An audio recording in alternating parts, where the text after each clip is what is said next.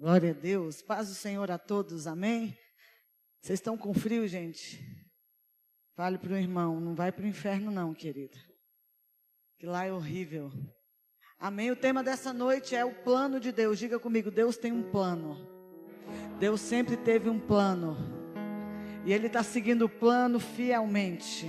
Amém. Quem aqui já jogou, como que chama? É, paintball. Todo mundo que joga arma um plano. Tem jogador aqui, né?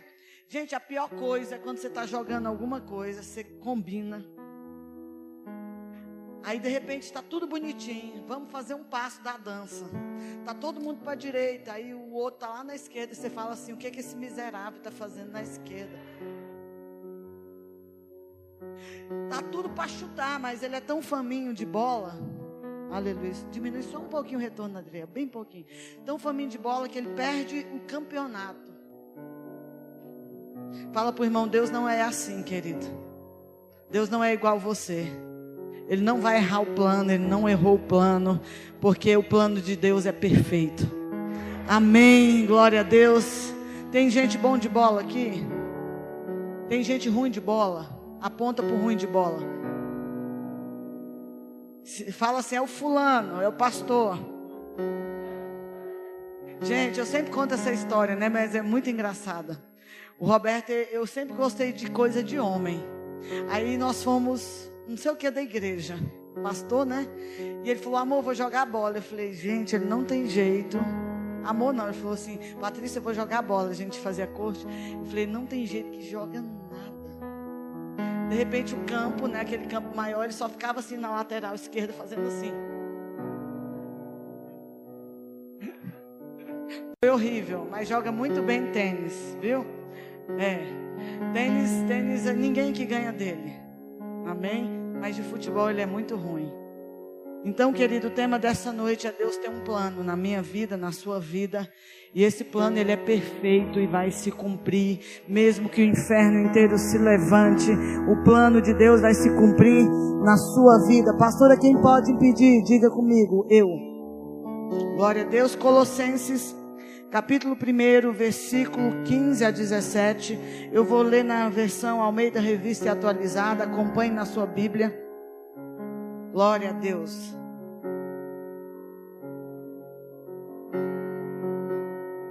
Tudo certo aí? Este é a imagem do Deus invisível. Lá vou precisar de você. À medida que eu falar alguma coisa que te lembra a música, você faz o solo para mim, que eu vou cantar hoje. Estou brincando. Este é a imagem do Deus invisível, o primogênito de toda a criação. Pois nele, diga comigo, pois em Jesus mais forte, pois nele foram criadas todas as coisas no céu e sobre a terra, as visíveis e as invisíveis. Diga para o seu irmão: tem coisa invisível, maluco. Você está vendo as visíveis, mas Jesus te convida a ver as invisíveis.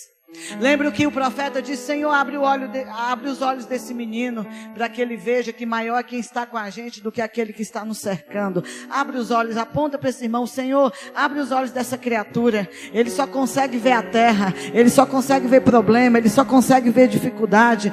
Senhor, abre os olhos dessa criatura em nome de Jesus, para que ele comece a ver as coisas invisíveis. A Bíblia está dizendo: porque nele foram criadas todas as coisas, as visíveis e as invisíveis. Eu quero ver as invisíveis, irmão.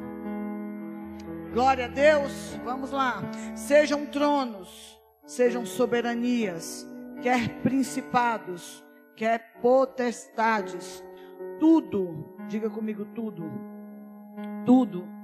Diga para o seu irmão tudo foi criado por meio dele e para ele. Ele é antes de todas as coisas e nele tudo sube de baixo existe. Tudo só existe porque ele existe antes de todas as coisas. Amém. Glória a Deus. Você entendeu que quando alguém fala assim, você serve a Jesus, você está servindo aquele que tem o poder de todas as coisas. Tudo que você vê, tudo que ainda você não vê, tudo que é invisível, quer tronos, principados, potestades, tudo subsiste, está debaixo do poder, do poder dele porque Ele existe antes de todas as coisas. Você entendeu a quem você serve?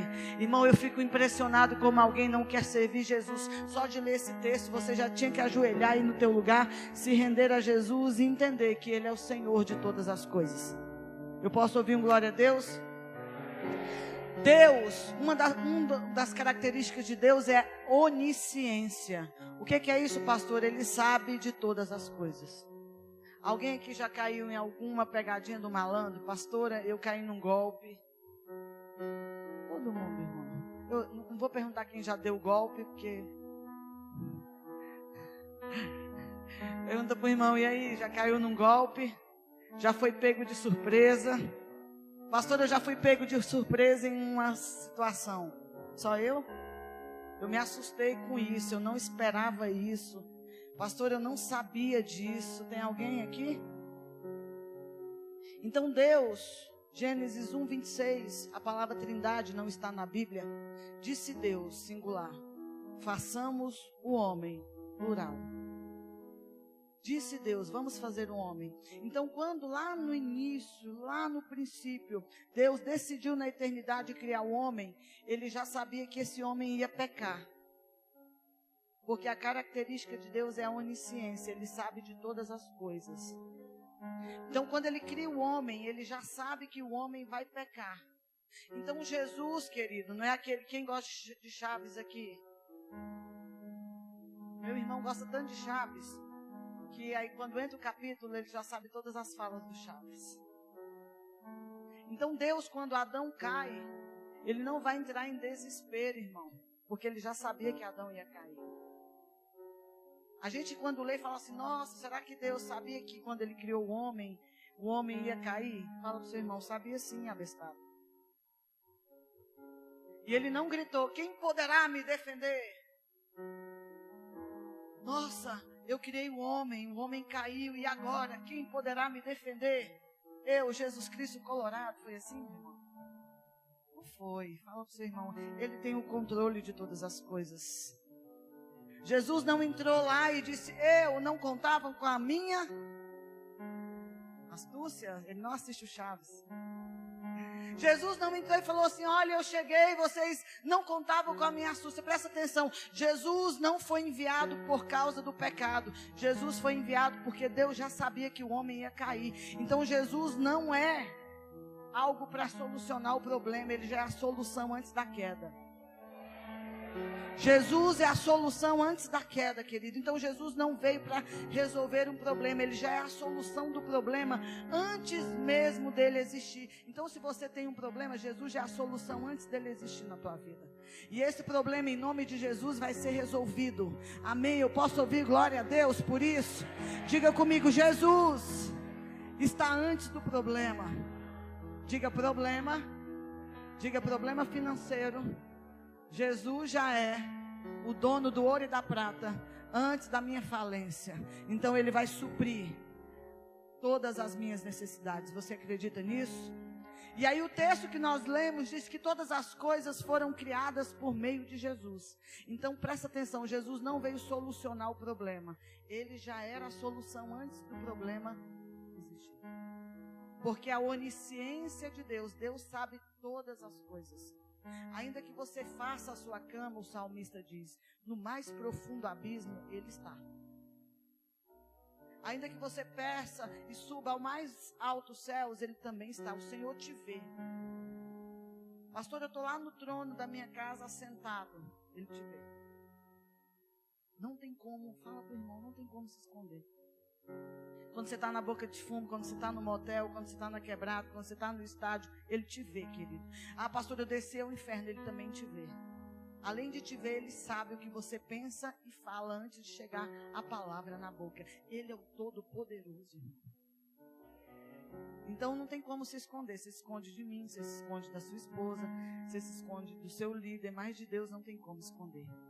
Amém? Então Jesus ele é chamado de segundo Adão. Diga comigo, segundo Adão.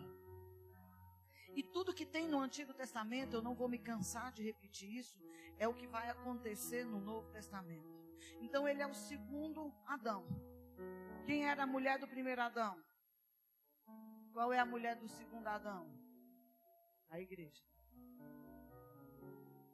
Eva era a esposa do primeiro Adão. E aí nós vamos entrar em algo poderoso. Como foi a maneira que Deus trouxe Eva à luz? Então, a maneira em Gênesis, quando Deus cria Eva, é a maneira que a igreja também vai nascer. Amém? Fala para o seu irmão, Eva, se você não sabe, diga para ele. Primeiro, você não veio do macaco, você é feio igual o macaco. Parece qualquer bicho, mas você não veio do macaco. Deus te criou do barro, soprou em você fôlego de vida. Quando Deus sopra, ó. Irmão, foi muito mais poderoso do que isso. Assusta, né? Ele fez um boneco de barro e ele, ó.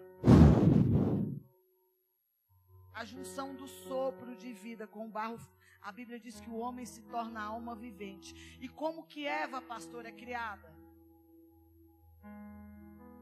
Você acha que a mulher é mais dura que o homem à toa? O homem é barra, a mulher é osso. Heresia, viu, irmãs? Mas a gente adora isso. Você imagina um homem parir? De jeito nenhum. Projeta para mim Gênesis 2, 21 a 22. Vamos ler. Para você entender como nasceu Eva. Eu sei, pastora. Mas se você, você entender como Eva nasceu, você vai entender como a igreja nasceu. Gênesis 2, do 21 ao 22, eu vou ler na NVI. Perdão, irmãos. Eu pedi Almeida, mas eu não trouxe minha Bíblia Almeida. Mas vai NVI. Então o Senhor Deus fez o homem cair em sono profundo. Enquanto este dormia, tirou-lhe uma das costelas. Ei, que, cadê os solteiros? Todo homem solteiro, levante a mão vai dormir.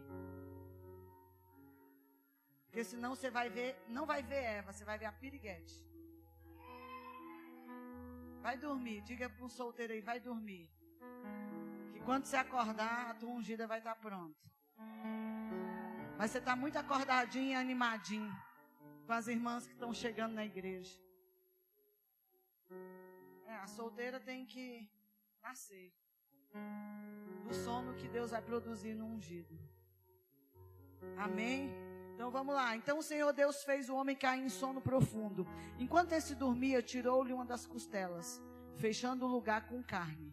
Com a costela que havia tirado do homem, o Senhor Deus fez uma mulher e a levou até ele e disse então o homem: Esta sim é osso dos meus ossos e carne da minha carne.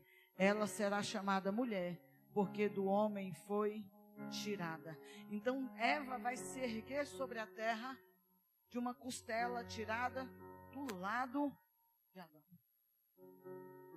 Pastor, o que que isso tem a ver com a igreja? João 19, do 33 ao 34.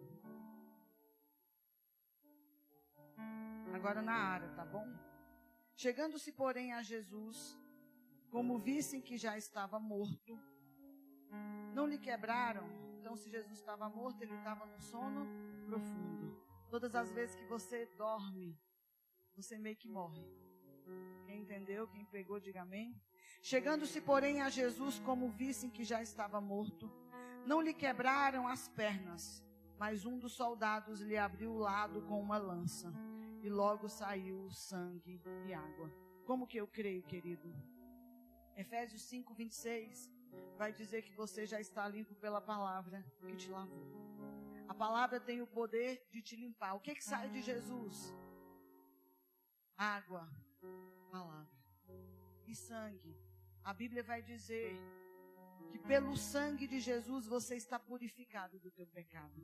Amém? Então a igreja nasce quando Jesus está quase morto ou está morto em algumas traduções. Alguém fura Jesus com a lança e sai sangue e água. E a igreja é formada a partir da cruz, da morte e do sono profundo de Jesus. E quando ele ressuscita ao terceiro dia, ele fica na terra e ele diz: Eu vou, mas quando eu voltar, eu vou me casar com você, igreja. Eu vou voltar para buscar a minha igreja. Você é a Eva, igreja. Você é a Eva, pastor, aonde eu nasci? Eu nasci quando Jesus foi perfurado de lado, aonde a palavra me limpa e o sangue me purifica. Você só pode ser igreja se você for limpo pela palavra e purificado pelo pelo sangue. Não tem como você se dizer igreja se você não passou no crivo da palavra e se você não foi lavado no sangue de Jesus. Aí sim você se torna a Eva do segundo Adão, a igreja gloriosa do Senhor Jesus. Eu posso ouvir um glória a Deus?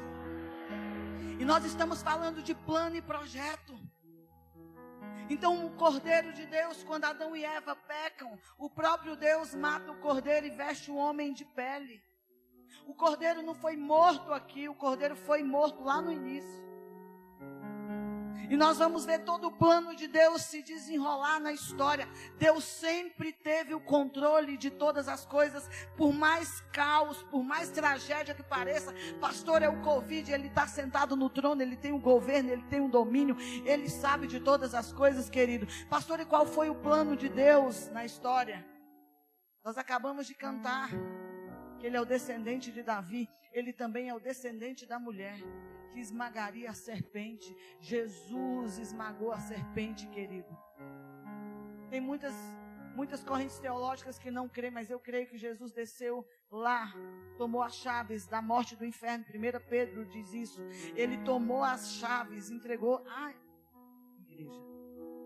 Eu fico imaginando, querido, a Bíblia diz que houve trevas. Quando Jesus foi crucificado e erguido, o Pai o abandonou. Assim como o profeta Jonas fica três dias na barriga do peixe, Jesus também fica três dias. E quando ele ressuscita, o véu do templo é rasgado. Quando ele ressuscita, você pode entrar. E Hebreus vai dizer pelo novo e vivo caminho. E você pode participar do santo lugar, você pode adorar. E eu imagino quando ele chega no inferno, querido. A Bíblia vai dizer que aquele que subiu também desceu. Está escrito. Você imagina a festa no inferno?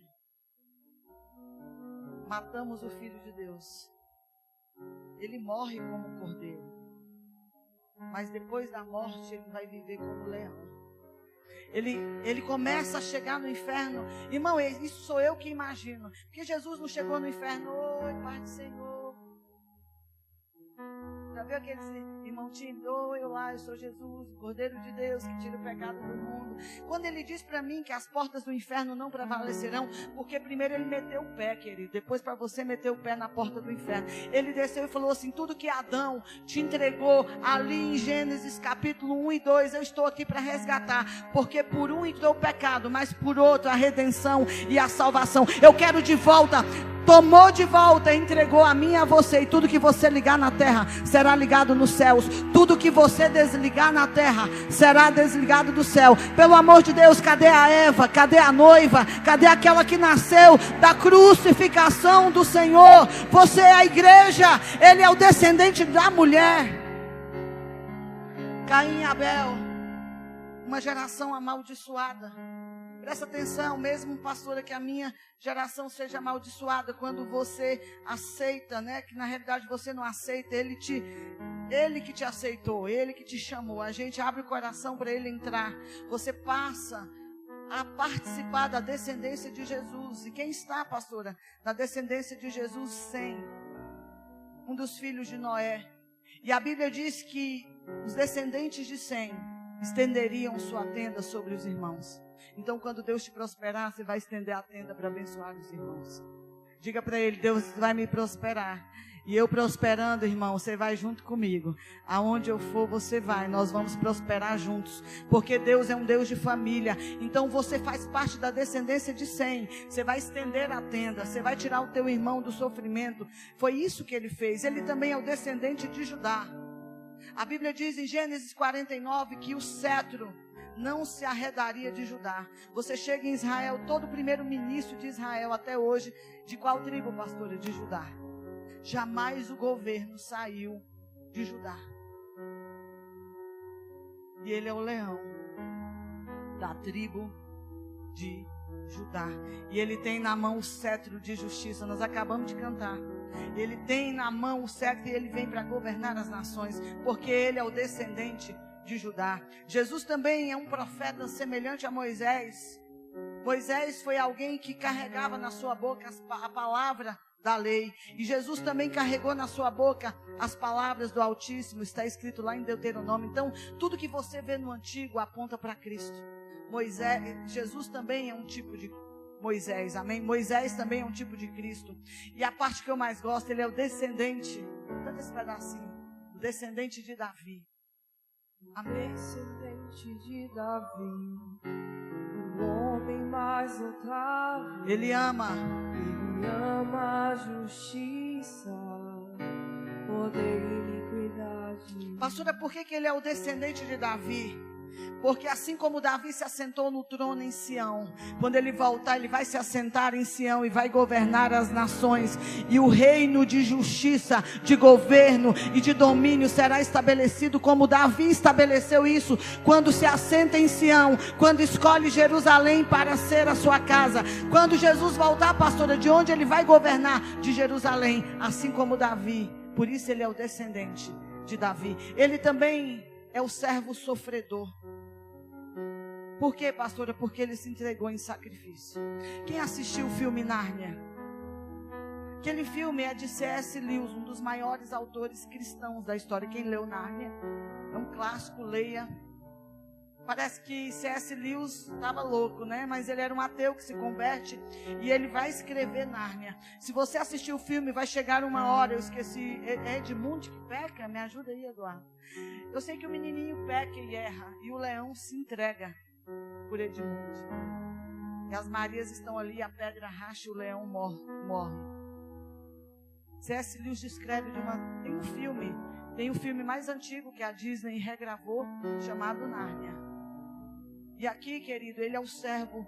Ninguém foi lá e forçou ele a se entregar. Ele disse: Eu vou morrer por você, Samara. Eu vou morrer por você, Ezequiel. Quem? Eu vou descer da minha glória. Vou vir na terra e vou me entregar por você. Porque eu me escolhi ser um servo sofredor. Para sofrer no teu lugar. Para que você receba a vida que eu tenho na glória. E a Bíblia vai dizer que ele te fez assentar com ele nas regiões celestiais. Fala para o seu irmão: Ei, eu estou aqui só visivelmente. Mas espiritualmente eu já estou assentado com ele nas regiões celestiais. Ele também é o Messias de Israel, que foi enviado pelo Pai, que também se manifestou na plenitude dos tempos para a sua criação. Pastora, a obra do Filho está escrita, não a partir do Novo Testamento, mas está escrita desde os primeiros capítulos de Gênesis. Jesus não é a solução de problema, ele é a solução do problema mesmo antes dele existir. Então, em toda a história, Deus está no controle, manifestando Cristo. Pergunte para o seu irmão: você já se entregou a Cristo? Nós cantamos uma música que eu não sei o que deu errado, mas no final ela vai dar certo. Como que é a, música do início? qual é a frase, Laísa? Nunca me abandonou. Seu amor me encontrou. Eu sou teu. E qual o desenrolar, pastora? Na igreja. Aonde que a igreja nasce? Na cruz e passa a viver o Evangelho e a Igreja Gloriosa em Atos, e nós somos Atos 29. Atos tem 28 capítulos, nós somos o capítulo 29. Nós ainda estamos escrevendo a história da igreja, a igreja do século 21. A igreja do século passado foi a igreja dos avivalistas. O último grande avivalista morreu. Quem é? Billy Graham. Fala com seu irmão, agora ele passou o cajado para você. Nós estamos escrevendo a igreja do século 21. E como essa história será escrita? Irmão, deixa eu te dizer, eu creio que nós seremos participantes do último e grande avivamento que virá sobre a terra. Ah, querido, nos últimos dias, não é Covid, nos últimos dias, a Globo diz que é o Covid que está morrendo gente, mas a minha Bíblia o canal mais atual da história diz que nos últimos dias ele vai derramar do espírito dele sobre toda a carne. Vossos filhos e vossas filhas profetizarão, os velhos terão visões e os vossos jovens sonharão. Até sobre os servos e as servas será derramado o espírito nos últimos dias. Eu posso ouvir um glória a Deus? E Jesus, desde Gênesis, em toda a história, ele nunca abandonou a igreja, por mais que a igreja nascida em Atos, nascida após Cristo, Parece que ela sofre, que ela é perseguida, que ela tem escândalos. Irmão, vai ter muito escândalo dentro da igreja. O problema não é o escândalo, é por quem vem o escândalo. Então, minha filha, meu filho, conserta essa fofoca aí. Ai, daquele pelo qual vem escândalo. Ah, pastor, eu, eu fiquei sabendo na internet um pastor. Irmão, você vai ouvir coisa muito pior. O problema é se você estiver envolvido no escândalo. Diga para o seu irmão, não se envolva em escândalo, porque você é a igreja. Amém? Deus nunca abandonou a igreja. E Deus sempre vai ter um remanescente. O que é um remanescente? É um grupo. Se você estudar a história da igreja, inclusive tem um livro ali, a igreja do século XX, todos os avivamentos do século XX. É um livro fantástico, leia. Deus sempre guardou um grupo que orou. Pastora, todo mundo pecou, mas Deus sempre guardou um grupo que se santificou.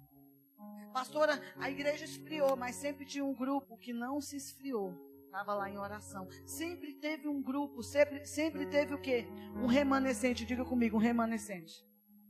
Olha para o irmão e fala assim: Você será um remanescente ou você será aqueles que vão se desviar? Eu vou ser o remanescente, eu não vou parar de queimar.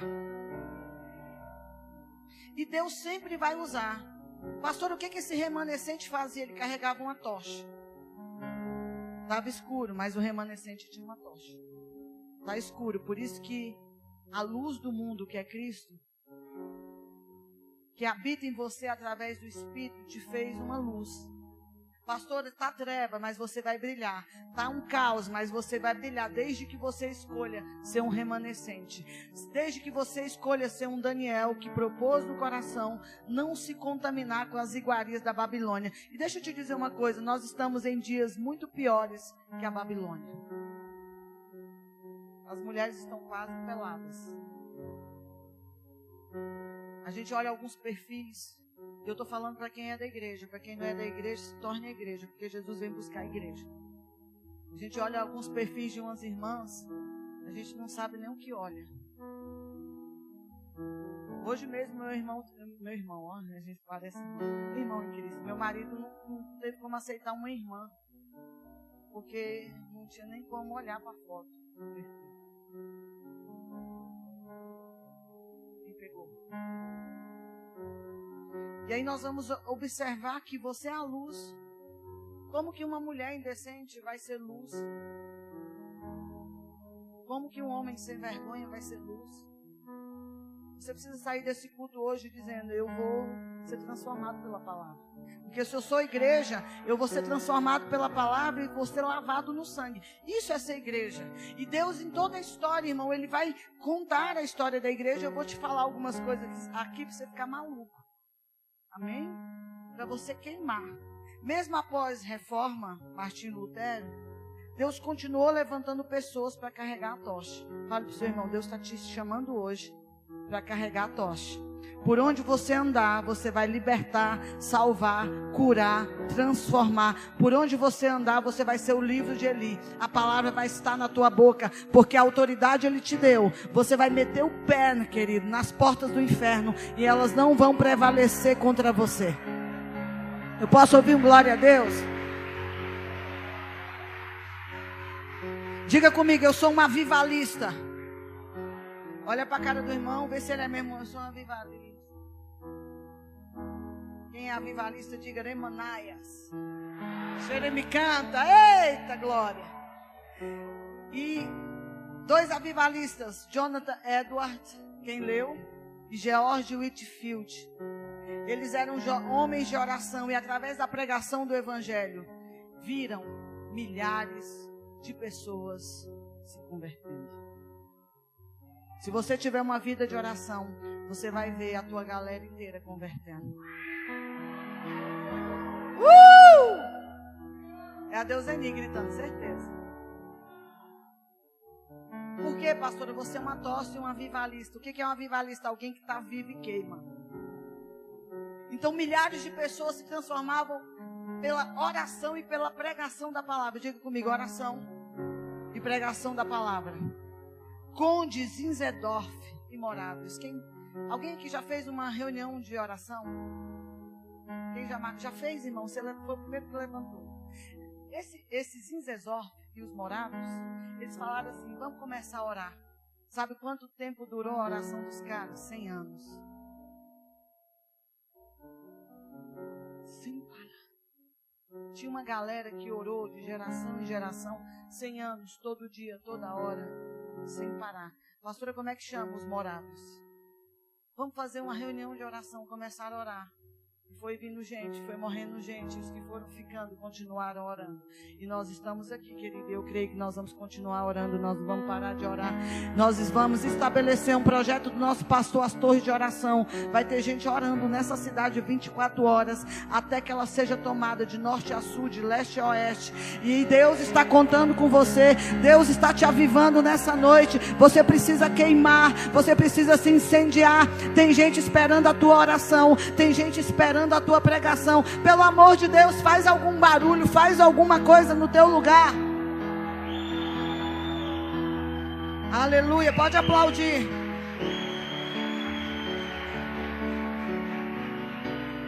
John Wesley. Irmão, eu tenho dúvida em alguns avivamentos, mas eu sou apaixonado em John Wesley. A gente esteve na casa dele, eu não vou me cansar. Esse homem mudou a história da Inglaterra tinha uma vida, um método de oração e de leitura da palavra. E ele fez uma revolução no meio da igreja. O que, que ele fez? Pegou leigos. Leigos é alguém que não tinha tido formação e fez dele pregadores. Você sabe aquele, aquele dono da boca de fumo que fala problema? Você vai fazer dele um pregador. Sabe aquela pessoa, pastor, aquela prostituta que está rodando bolsinha, ela vai pregar o evangelho. John Wesley fez isso, pegou uma Inglaterra inteira e colocou essa Inglaterra para queimar. Ele pregava sermões a cavalo, irmão, e por onde ele andava as pessoas eram incendiadas. E ele olhava para você, diga para o irmão, eu estou olhando para você como John Wesley olhava para as pessoas. Fala para ele, você é um pregador. Você é um pregador da palavra. Você vai pregar a palavra, mas eu não sei. Se, irmão, você sabe que Jesus salva? Chega no lugar e fala assim: Jesus salva, Aramanaias. Jesus cura, e o resto Deus vai te dar. Que você vai crescer, e aí você vai se aperfeiçoar. Mas João Wesley fez isso, pegou leigos. Irmão, é impossível. Eu lembro na minha chegada do encontro, há 20 anos atrás. Vai para o encontro. Eu cheguei, eu era um improvável, eu nunca me converti, irmão. Eu nunca quis Jesus. Deus me jogou no encontro, eu emparrei, caí no encontro. Quando eu cheguei na minha igreja, Batista El Shaddai, mandaram. Quando eu vi, eu estava no altar. Prega alguma coisa. Isaías 60. Eu abri e comecei a pregar. Aí o povo começou a dizer pregador. Eu já recebi. Seis meses depois eu era pastora, casada com um pastor assumindo o ministério. Então Deus tem pressa. Você é o trabalhador da última hora. Ei, ó, você está embaçando há muito tempo sentado nesse banco. Levanta, vai abrir tua cela, vai pregar o evangelho. Chega.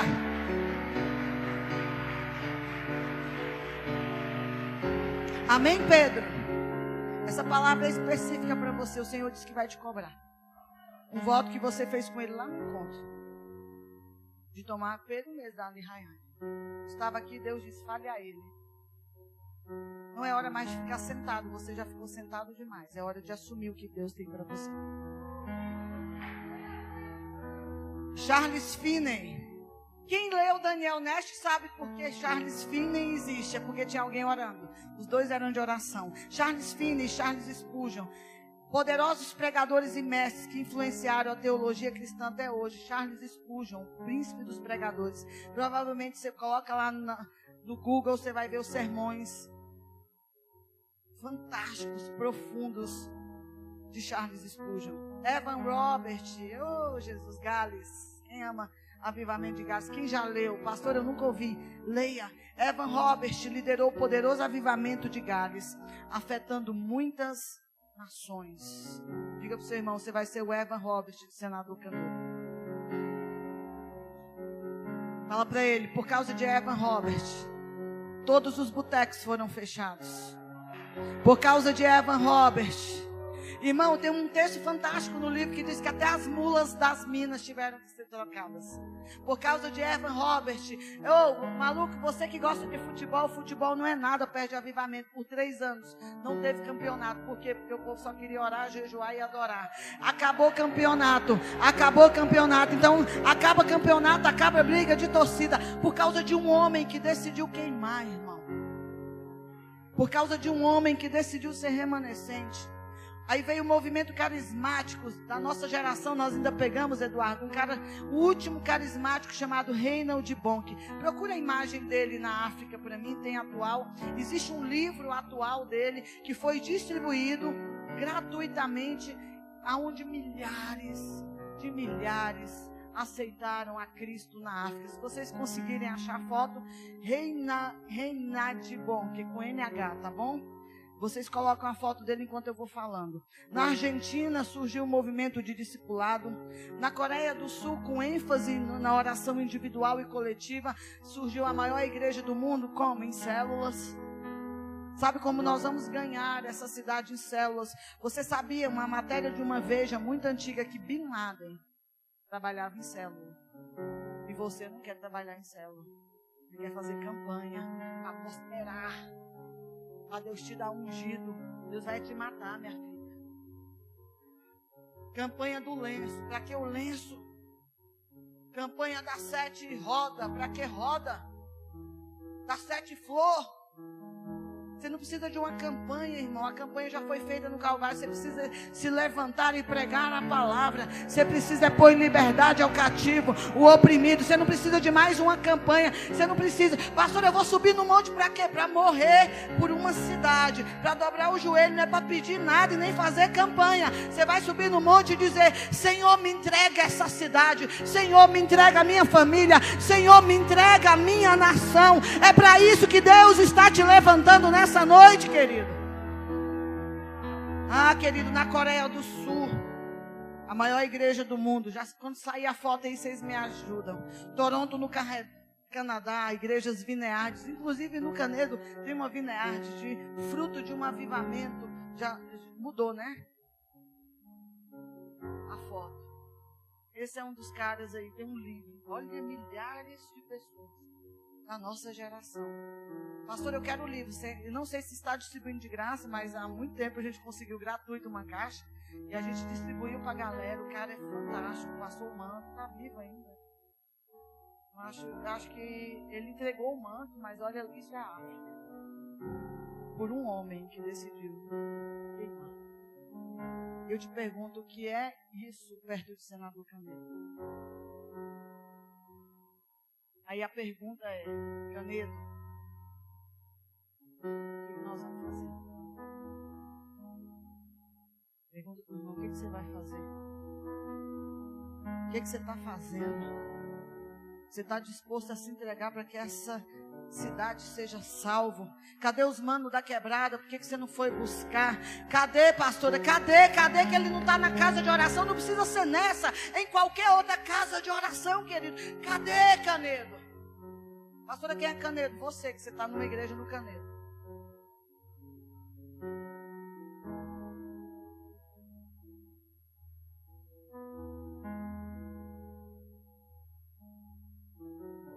Morreu em 2019, nessa, nesse apelo 100 mil se converteram a Cristo, que é o total da população de Senador Fala para o irmão, num apelo você pode ganhar a cidade. Mas você só precisa queimar, você só precisa orar, você só precisa entregar. Pastor, o que, que eu preciso para isso? Discernir os tempos e as estações. Deixa eu te dizer, é chegado o tempo dessa cidade se, render. Eu não entendi o propósito da nossa vinda para cá. Porque eu nunca nem vim aqui passear. A gente não veio, a gente foi jogado, né? A gente foi empurrado para Caneta. A gente chegou aqui sem saber o que íamos fazer. Numa casa, um ex-traficante nasce a igreja.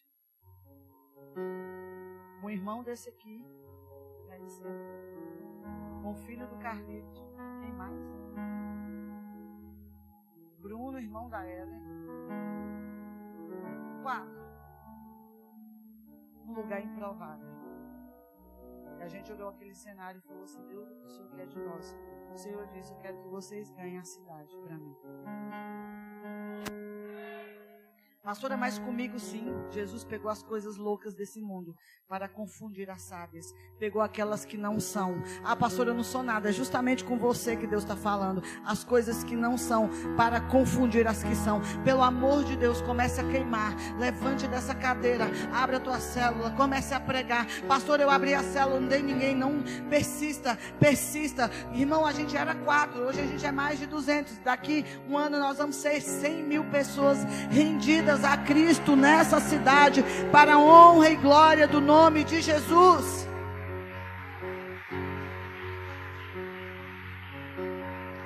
Primeira Coríntios, capítulo 10, versículo 4. Diz o seguinte: E beberam, ara, tá? A versão. E beberam da mesma fonte espiritual, porque bebiam de uma pedra espiritual que o seguia, e a pedra era Cristo. A rocha que jorrava água no deserto para alimentar o povo era Cristo. E essa pedra só poderia ser ferida uma vez. Deus vai dar uma ordem para Moisés: Moisés, fale com a rocha. Ele já tinha ferido a rocha. E ele, nervoso por causa da pressão dos discípulos, ao invés dele falar com a rocha, ele bate na rocha. E por causa disso, ele perdeu o direito de entrar na promessa. Pastora, o que, que eu aprendo aqui? Não é porque deu certo de uma vez. Pastora, já deu certo dessa forma. Deixa eu te dizer, que deu certo no passado não vai dar certo dessa forma. Não tem como eu pegar o que aconteceu no passado em Gales e trazer para a gente, outra realidade. Não tem como eu pegar com o reino de bom e trazer para cá, porque é outra realidade. Pastora, o que, que vai dar certo na minha geração? Você ouvir o que Deus está falando para você. E Deus está te mandando ganhar essa cidade. De que forma? Não é da mesma maneira. Pastora, eu fiz de um jeito e deu certo. Agora você vai precisar aprender a fazer de novo. Nós somos chamados, querido, para ser uma igreja não é sem fundamento. Nosso fundamento é a palavra, mas uma igreja diferente. Deus um dia nos deu uma visão que chegaria muita gente estranha. Olha aí para quem está do seu lado. Fala assim, você é, é, irmão, você é estranho mesmo. Até me assusto quando eu te vejo. Você é cumprimento de uma profecia. Que ia chegar um monte de gente estranha. E através desse pessoal estranho. Não é igual, irmão. Igual, não sou nada contra quem usa terno e gravata, mas essa igreja não foi chamada para isso. Cadê o Felipe Félix? O Felipe veio transferido de um ministério. Faz assim, Felipe. Aí nós tivemos culto de ceia. Aí o Felipe chegou de gravata. Aí todo mundo fez assim. Não é que o problema é a gravata, irmão. O problema é que a gente foi chamado para ser diferente. Mas com os mesmos fundamentos, na palavra, em santidade. Só por quê, pastora? Por quê? Porque o doidão é tu que vai ganhar, maluco. Fala para ele, por isso tem essa cara de mal. Fala para ele: Eu sei por onde você andou. Eu sei de onde Deus te tirou. Eu não posso ir no terreiro, mas a dona Cleide pode ir lá e meter o pé e dizer: Eu tenho autoridade. Eu vou te explicar o que eu estou dizendo com base bíblica, tá? Deus está no controle. E Deus precisa de pessoas estratégicas no tempo certo e na hora certa. Amém? Fala para o seu irmão: Calma, vai dar certo. A tribo de Isacar essa tribo era uma tribo diferente, que ela tinha uma função profética de trazer entendimento. Eram doze tribos, baseado nos filhos de Israel. E Isacar era um filho, amém? E ele falava de discernir os tempos e os modos e o posicionamento. Cada um de vocês tem uma função nesse jogo. Vamos colocar assim. Mas é um jogo que a gente não vai tomar canetinha, que a gente não vai tomar gol. É um jogo que Ele é Senhor e que você é uma peça fundamental desde a fundação do mundo. Por isso Ele te levantou. Então, pastor, o que, que eu preciso fazer? Discernir as coisas. Discernir o que Deus está fazendo. Pastor, Deus está fazendo assim. Fala para Ele, não inventa. Faça o que Deus está fazendo. Ah, eu vou inventar. Não inventa. Deus te chamou de uma forma, fica dessa forma. Eu acho o maior perigo a gente pegar uma pessoa que é de uma forma e tentar colocar ela de outra forma. Vocês conseguem imaginar alguém que nunca usou terno e gravata, de terno e gravata só em casamento, né? Quem está entendendo o que eu estou dizendo? Pastor, e o que, que eu preciso em tudo isso? Respeitar os limites de atuação. Vamos ler o último versículo para a gente orar. 2 Coríntios 10, do 13 ao 16. Pastora, por que, que Deus me tirou desse lugar? Porque é um limite, uma geografia. Presta atenção, a geografia que nos foi entregue é Canedo. A gente não tem como trabalhar fora do Canedo. Pastora, Deus pode abrir outras jurisdições? Sim, mas a ordem para a gente é o Canedo. A palavra profética é para o Canedo e Deus nos deu esse texto. Nós, porém, não nos gloriaremos sem medidas, mas respeitamos o limite da esfera de ação que Deus nos demarcou. Fale para o seu irmão, você está demarcado aqui nessa igreja. No contexto da igreja. Fala para ele, não interessa onde você mora, interessa que você está demarcado no canedo. Olha o que, que Paulo diz. Mas respeitamos o limite da esfera de ação que Deus nos demarcou e que se estende até vós. Porque não ultrapassamos os nossos limites, como se não devêssemos chegar até vós posto que já chegamos até vós com o Evangelho de Cristo, não nos gloriando fora de medida nos trabalhos alheios, e tendo esperança de que, crescendo a vossa fé, seremos sobremaneira engrandecidos entre vós, dentro da nossa esfera de ação. Todo mundo aqui tem uma esfera de ação. Eu tenho uma, você tem outra, você tem outra, você tem outra. Pastor, o que, que eu vou respeitar aonde Deus te plantou? Pastor, eu estou na quebrada, ganha quebrada. Pastor, eu saí de uma família de macumbeiros, você vai ganhar os macumbeiros. Por quê? Porque aquele território te respeita, aquele território te reconhece, aquele DNA é o seu DNA. Por que, que será salvo tu e a tua casa? Tu se converte, se posiciona. A casa é o território de domínio. Então, irmão, se tiver um crente orando dentro de casa, um crente como Daniel Nash, maluco por, por oração, aquela casa será impactada pela pela glória de Deus, independente de quem habite naquela casa, que descendência ele foi, se Cristo entrar, a história muda. Por isso Deus te tirou de uma jurisdição. Por isso que a gente tem aqui, ó, não posso nem falar porque está gravando, fala pro seu irmão, por isso que a gente tem gente igual você. Olha de onde você saiu. Não tem ninguém melhor para ganhar. Pastor, eu fui de torcida organizada. Eu não posso ganhar uma torcida organizada. Mas você entra lá com o evangelho, você é respeitado naquele lugar. Porque foi de lá que você saiu. Aí quando você chega com a Bíblia e fala assim, cara, o cara era daqui, o que aconteceu? Vamos parar para te ouvir. Por isso que um traficante ganha outro traficante. Por isso que uma piriguete ganha uma outra piriguete. Por que, que Deus te salvou? Porque você é fundamental para aquilo que vai acontecer nessa cidade. É estratégico, querido, é estratégico. E aí a última cartada eu falei, Deus, nós viemos para o Canedo, mas nós não temos jurisdição. Eu sou de Tocantins, meu esposo é de São Paulo.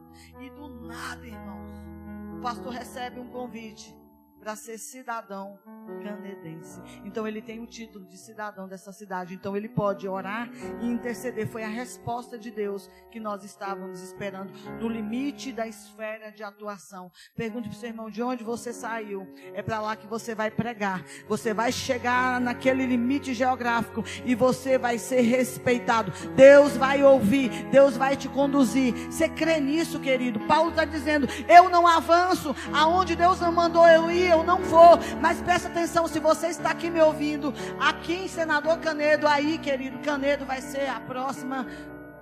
Ah, querido, você... olha, esse encontro não tem jeito de você ir, a gente tem tudo limitado. Tem máscara, tem álcool, tem número de pessoas, tem distância de cadeira. Mas o poder de Deus não é limitado. O poder de Deus não é limitado. Ei, a gente não vai ter chegada do encontro, a gente não vai ter aquilo, irmão, mas a gente vai ter a presença. E Deus disse na oração do encontro que será o encontro que vai fazer boom, crescimento na igreja. Eu não creio, não preciso que você creia. Eu preciso. Tem dois tipos de gente: o que, o que crê e o que eu creio, então eu vou participar. E aqueles que são espectadores, as pessoas que vão nesse encontro vão ganhar galeras para Jesus. À medida, presta atenção, vai ser liberado um nível tão grande de poder nesse encontro que vão voltar pregando e libertando cativos, porque Deus está com pressa. Deus está com pressa. Ah, irmão, se você não vai trabalhar, sinto muito. Vai orar por nós que vamos estar lá na guerra. Pastor, eu vou trabalhar, já, já sai do culto assim, já anda igual eu tô maluca lá em casa. Pastor, eu tô cagando. Eu tô namorando. Ô oh, glória, ora em línguas. Pastor, eu não oro em línguas. Você vai ser batizado no Espírito Santo. Amém? Querida de boné, tu é uma peça fundamental. Presta atenção. Ninguém te deu valor. Destruição total. Alguém olha para você e diz: Como que vai dar certo? Jesus está olhando para você e diz: Você vai ser uma grande ganhadora de algo. Eu não conheço a tua história, mas o autor da vida te conhece. Rejeitada, oprimida, uma vida pancada.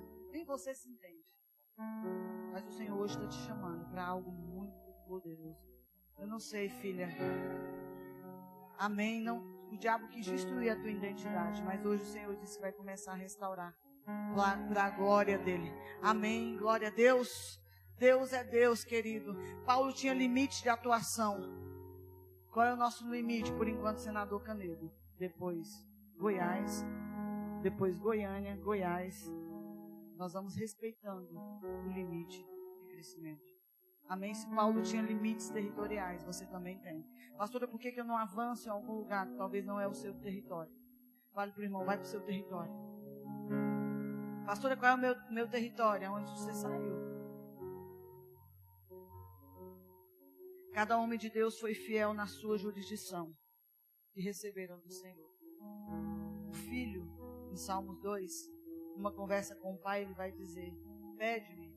Deus falando para Jesus. A gente usa esse versículo para nós, é porque a gente é co-participante da mesma herança. Mas ele fala para o filho: Pede-me eu vou te dar as nações por herança. Pastora, qual é a jurisdição de Jesus? A terra do céu. Tudo que existe foi criado por meio dele. E ele tem um plano perfeito. E o plano perfeito chama-se você. Você faz parte do plano e do projeto de Deus para ganhar essa cidade para Jesus. Se coloque em pé em nome de Jesus. Nós vamos orar.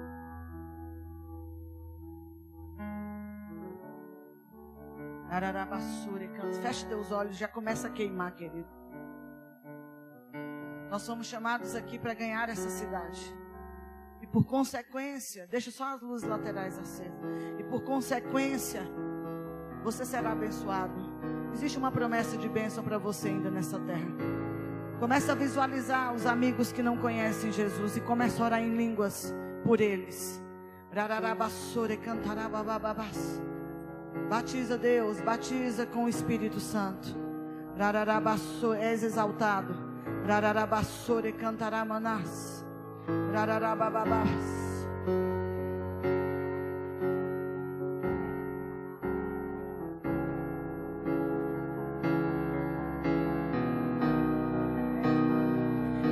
Exalta o nome dele nessa noite.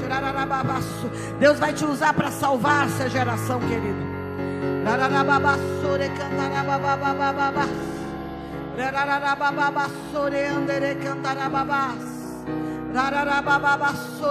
Começa a queimar. Você é uma tocha viva sobre essa cidade, querido. Por onde você vai, Cristo também vai.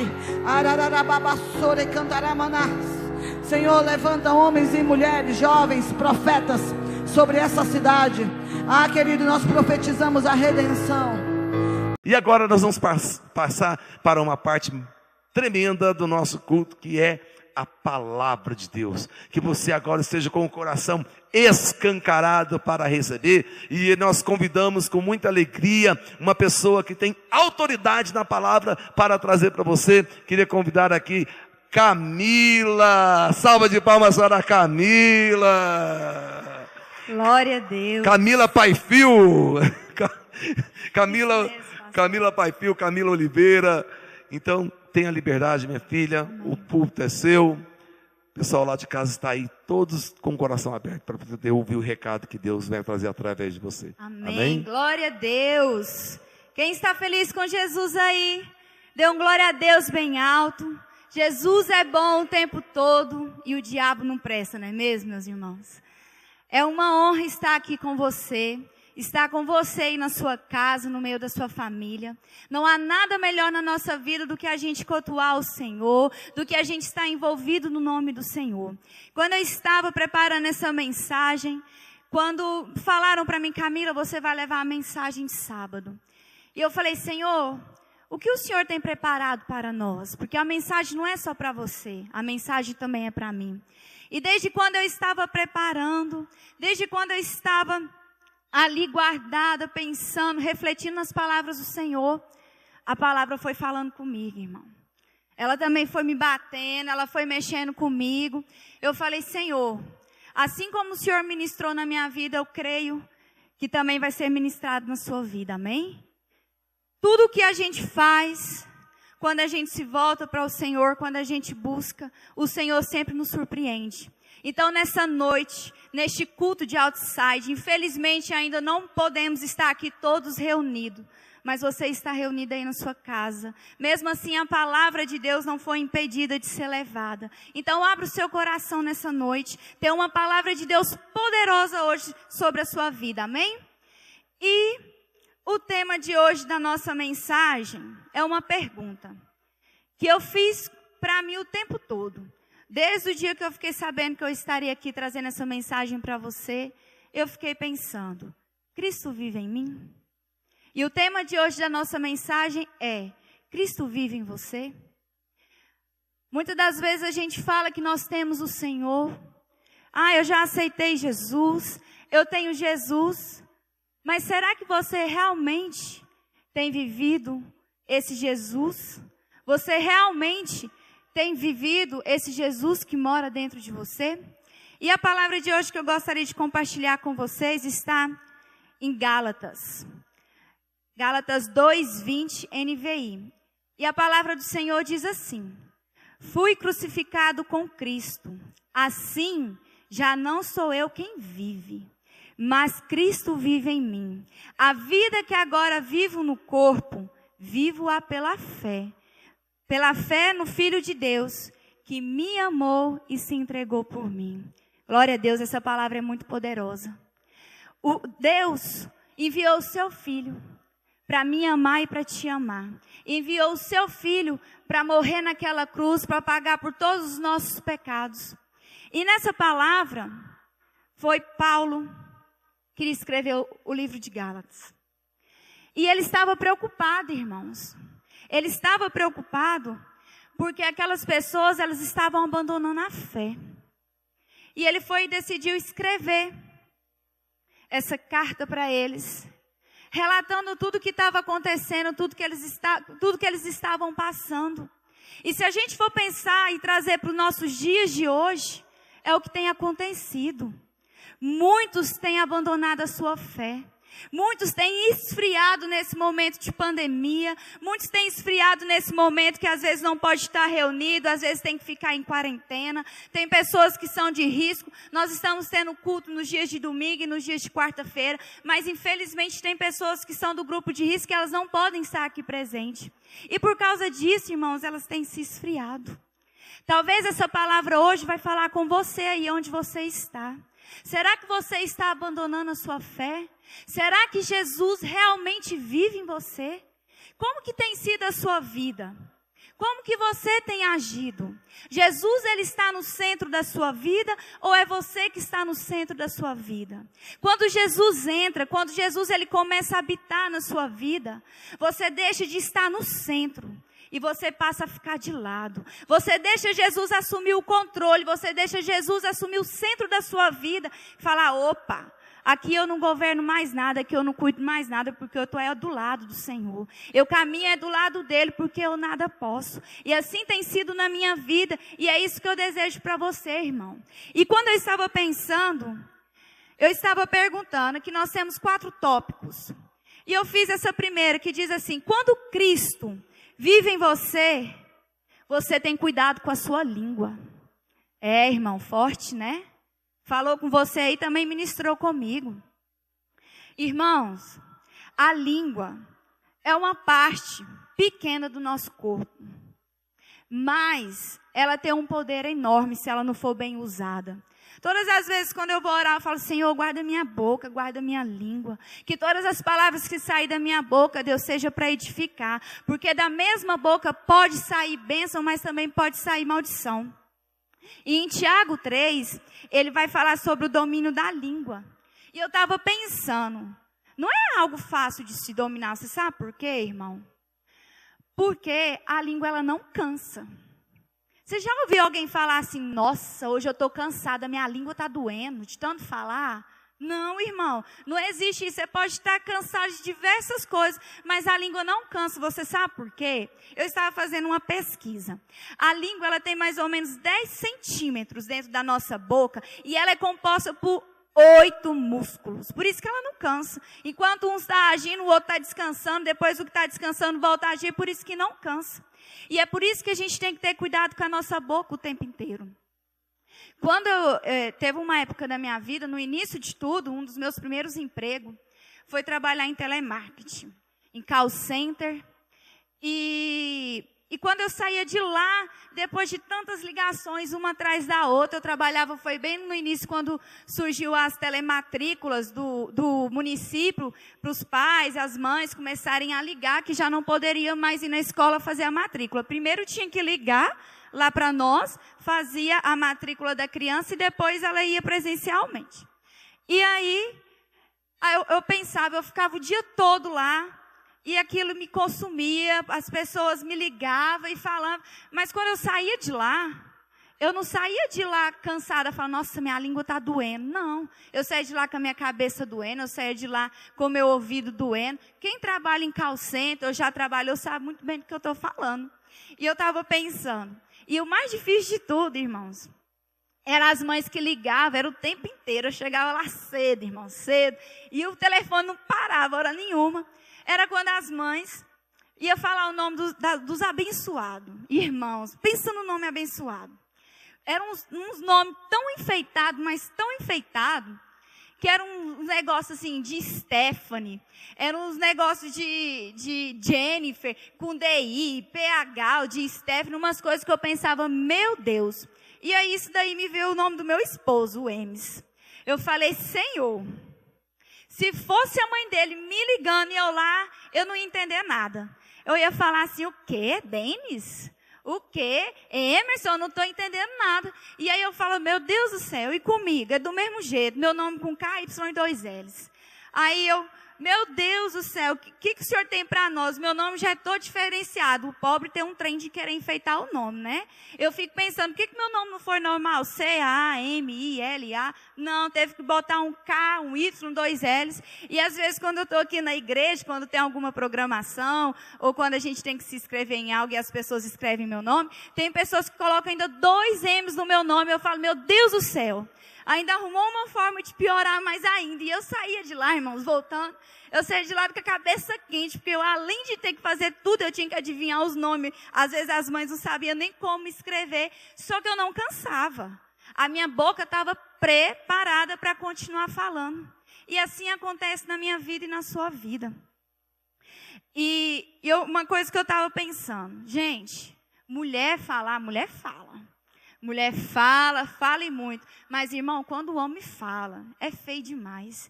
É pior, é, é, é, é pior de tudo. É pior de todas as coisas quando o homem conversa demais. Tem gente que fala assim, nossa, aquela dali, quando ela morrer, vai precisar de um caixão para ela e outro caixão para a língua dela. E quando é homem, então, é um, é um para o corpo e dois para a língua, porque é feio demais. E quando eu fui meditar na palavra do Senhor, Tiago 3, do 5 ao 6, fala assim: Semelhantemente, a língua é um pequeno órgão do corpo, só apenas 10 centímetros, irmão. Mas se vangloria de grandes coisas. Vejam, como um grande bosque é incendiado por uma simples fagulha, assim também a língua é um fogo. É um mundo de iniquidade. Colocada entre os membros do nosso corpo, contamina a pessoa por inteiro. Incendeia todo o curso de sua vida, sendo ela mesma incendiada pelo inferno. Irmão, a língua é perigosa demais. Nessa noite eu quero te falar, irmão, guarde a sua boca, guarde a sua língua. Se não for para você falar algo que é de Deus, algo que procede do Senhor, não fala. Tem um ditado que diz bem assim: a palavra é prata, mas o silêncio é ouro. Escolha ter o silêncio no Senhor. Quando você fala demais, impede você de ouvir o que Deus tem para você. O corpo, a, aqui fala que, que a língua ela está no centro do seu corpo.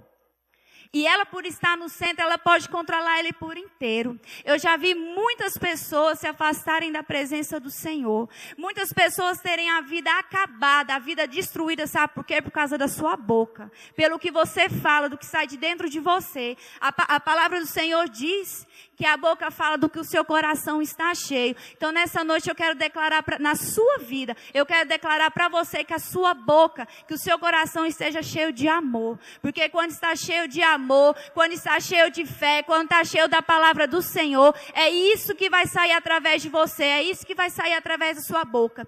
E eu estava lendo um livro que foi passado, a pastora trouxe e indicou para todos nós o Daniel Nash. Cara, que livro poderoso. Se você ainda não leu, irmão, tu está perdendo. Você está perdendo muito, porque a partir do momento que eu li aquele livro, a minha vida de oração mudou. Muitas das vezes a gente pensa, ah, eu já sou crente. Ah, Camila, eu não preciso mais de ler nada. Eu... Não, irmão. Aí que você tem que buscar mesmo, aí que você tem mesmo que meditar na palavra do Senhor, que você também pode buscar outras referências. E foi passado aqui na igreja para a gente para a gente ler esse livro. E eu estava meditando, lendo o livro, e aquilo foi falando, foi ministrando de forma poderosa na minha vida. E teve um momento, Daniel Nash era um grande cara de oração, um grande homem de Deus. E ele ia à frente do ministério de Charles Finney. E teve um momento que as, que as pessoas chegavam em Charles Finney para questionar ele sobre Daniel Nash. Uai, por que, que ele é tão quieto? Por que, que ele é tão calado? Por que, que às vezes a gente nem escuta a voz dele, a gente nem escuta ele falar? E você sabe como que ele respondeu, irmão? De uma forma poderosa. E ele respondeu assim: Mostre-me alguém que fala muito, e lhe mostrarei em Cristo que ora pouco. Eita, Jesus. Se você está falando demais, irmão, se você está sendo motivo de, de, que, de uma pessoa que é fofoqueira, que espalha conversa, isso nos mostra que você está orando pouco. Quando você ora muito, quando você tem uma vida de oração, irmão, você não tem tempo para falar do outro. Você não tem tempo para olhar para a vida do outro ou para sair espalhando fuxico, para sair espalhando fofoca. Aqui fala que a língua é um mundo de iniquidade. Então guarde a sua língua nessa noite, amém? E o segundo tópico é assim: quando Jesus vive em você, você deixa de ser o ferido e passa a ser o que cura, amém? Isso é grandioso demais. Através das pisaduras de Jesus, nós fomos sarados, isso é bíblico. Nós somos sarados, e nessa noite eu te pergunto, por que, que você ainda continua ferido? Por que, que você ainda continua cheio de dor? Por que, que você ainda continua se lamentando pelo seu passado? Sendo que o nosso Deus é um Deus que cura, é um Deus que sara todas as nossas feridas. Deus não quer mais te ver assim. O que eu estava pensando, Deus não te vê como alguém ferido, mas Ele te vê como um agente de cura, como uma pessoa que vai chegar na vida do outro e através do seu testemunho, do que você vive, do que você já, do que você já passou, você vai curar outras vidas. Pega o que Deus tem feito na sua vida. Pega o que Deus, por mais que, que é difícil, irmãos, eu sei que é difícil. Todo mundo aqui tem um passado, todo mundo aqui tem uma história. Mas pega isso que você já viveu, pega isso que você já passou e seja limpo pela palavra de Deus. Seja sarado no nome de Jesus, seja curado nessa noite e fala: Senhor, eu não quero mais ser o ferido, eu não quero mais ser o coitado, eu não quero mais ser a vítima, Deus, mas eu quero ser aquele que cura. Eu quero ser aquele que chega nas pessoas e impõe a mão e cura. Eu quero ser aquele que eu vou ir lá numa pessoa, ela vai ser restaurada, Senhor. Ela vai ser limpa de todas as dores, de todas as feridas dela. Eu queria compartilhar com vocês uma palavra de Jó 5,18. E a palavra do Senhor diz assim: Pois ele fere, mas trata do ferido. Ele machuca, mas suas mãos também curam. Irmãos, se nessa noite você está ferido, se nessa noite você está machucado, creia que esse Deus que te feriu é o mesmo Deus que te cura, é o mesmo Deus que te sara. Saia dessa vida que você está preso, que você está aprisionado. Jesus, ele quer te fazer livre hoje, Jesus quer te fazer curado hoje. Então saia dessa condição, saia desse culto de hoje, amanhã, hoje mesmo onde você estiver, seja um agente de cura na pessoa que pode estar aí do seu lado. Você sabe, a pessoa que está aí do seu lado, você sabe o que ela passa, você sabe o que ela vive, você sabe muito bem como é a vida dela dentro da casa dela, dentro do trabalho dela, as feridas que ela teve na infância. Então, em vez de você ficar chegando nela para ficar se lamentando, para ficar falando da sua tristeza, ei, Cristo vive em você. Seja Jesus na vida dela. Jesus, ele não te chamou em vão, ele não te escolheu em vão. Ele quer que você seja ele aqui na terra. Nós somos, nós somos é isso, nós somos criados para isso, para ser Jesus aqui. Então seja alguém que libera cura, amém? Glória a Deus. E o terceiro tópico, irmão. Quando Cristo vive em você, você vive os planos de Deus. É difícil, né, irmãos? Assim, quando eu me converti, como foi difícil eu largar as minhas vontades, como foi difícil eu largar os meus desejos, como foi difícil eu largar os meus planos. E talvez você está aí nessa noite, pensando, Deus, o que será da minha vida mais tarde? O que será da minha vida depois? Até hoje, você tem visto que nada na sua vida tem dado certo. E às vezes você olha para a vida do seu irmão e tudo está indo bem, tudo está sendo bem sucedido e você se coloca na posição e fala: por quê? Que para mim dá tudo errado? Por que, que para mim nada dá certo? Por que os meus planos são frustrados? Mas você sabe por quê? Porque ainda você ainda não deixou Deus assumir o controle da sua vida. Quando Deus assume o controle da sua vida, irmão, não é mais os seus planos, não são mais as suas vontades, mas são as vontades de Deus. Talvez hoje muitos, eu estou aqui, tem muitas outras pessoas aqui por trás que estão trabalhando. Talvez a nossa vontade hoje, num sábado à noite, era de estarmos descansando em casa tranquilo. Só que quando eu me converti e Cristo passou a morar em mim, habitar na minha vida, já não é mais os meus desejos, já não são mais as minhas, minhas vontades, mas são a vontade do Pai. E o que o Pai quer é que a gente se disponha. O que o Pai quer é que a gente abra mão da nossa vontade, que a gente abra mão do nosso nosso desejo para viver somente os sonhos dele. E eu vou te dizer, irmão, os sonhos dele é muito maior do que o nosso. É muito mais poderoso que o nosso, porque a nossa visão é limitada, mas a visão do Senhor ela não é limitada. Ele é o mesmo Deus de ontem, ele é o mesmo Deus de hoje, ele é o mesmo Deus de amanhã. E ele tem um futuro para você. E eu quero compartilhar uma palavra que está em Jeremias. Jeremias 29, 11. Tudo NVI. E a palavra diz assim: Porque sou eu que conheço os planos que tenho para vocês. Ó, oh, para vocês, diz o Senhor: planos de fazê-los prosperar e não de lhes causar danos, planos de dar-lhes esperança e um futuro. Irmãos, Deus vê um futuro na sua vida. Talvez hoje você se vê numa condição que você nem tenha mais futuro. Você se veja numa, numa situação que você está limitado, que você está ameaçado de morte. Você hoje se vê numa condição que você não tem mais dinheiro, que você está vivendo uma crise, mas eu estou aqui para declarar na sua vida que existe um Deus e que fala que você tem um futuro, que para você há esperança. A palavra do Senhor diz que Jesus é a nossa esperança viva. Ele é vivo, ele é vivo, ele é a nossa esperança, ele é a minha, a sua esperança. O que tem te impedido de viver esse futuro no Senhor? O que tem te impedido de viver essa esperança no Senhor? Deus, ele tem muito mais para você. Deus tem muito mais para sua vida. Deus, ele quer te prosperar. Mas como que ele vai te prosperar sendo que você ainda está no controle da sua vida? Como que ele vai te prosperar que se você ainda não abriu mão das suas vontades, se você ainda não abriu mão dos seus desejos para fazer a vontade do Pai? Às vezes você só quer as bênçãos. Ai, Senhor, eu só quero a tua bênção, eu só quero a tua prosperidade, eu quero ser usado. Mas quando, irmão, que você abriu mão de si mesmo? Mas quando que você abriu mão dos seus próprios sonhos, das suas próprias vontades? Ei, nessa noite desperta. Não viva mais para você, mas viva para Cristo.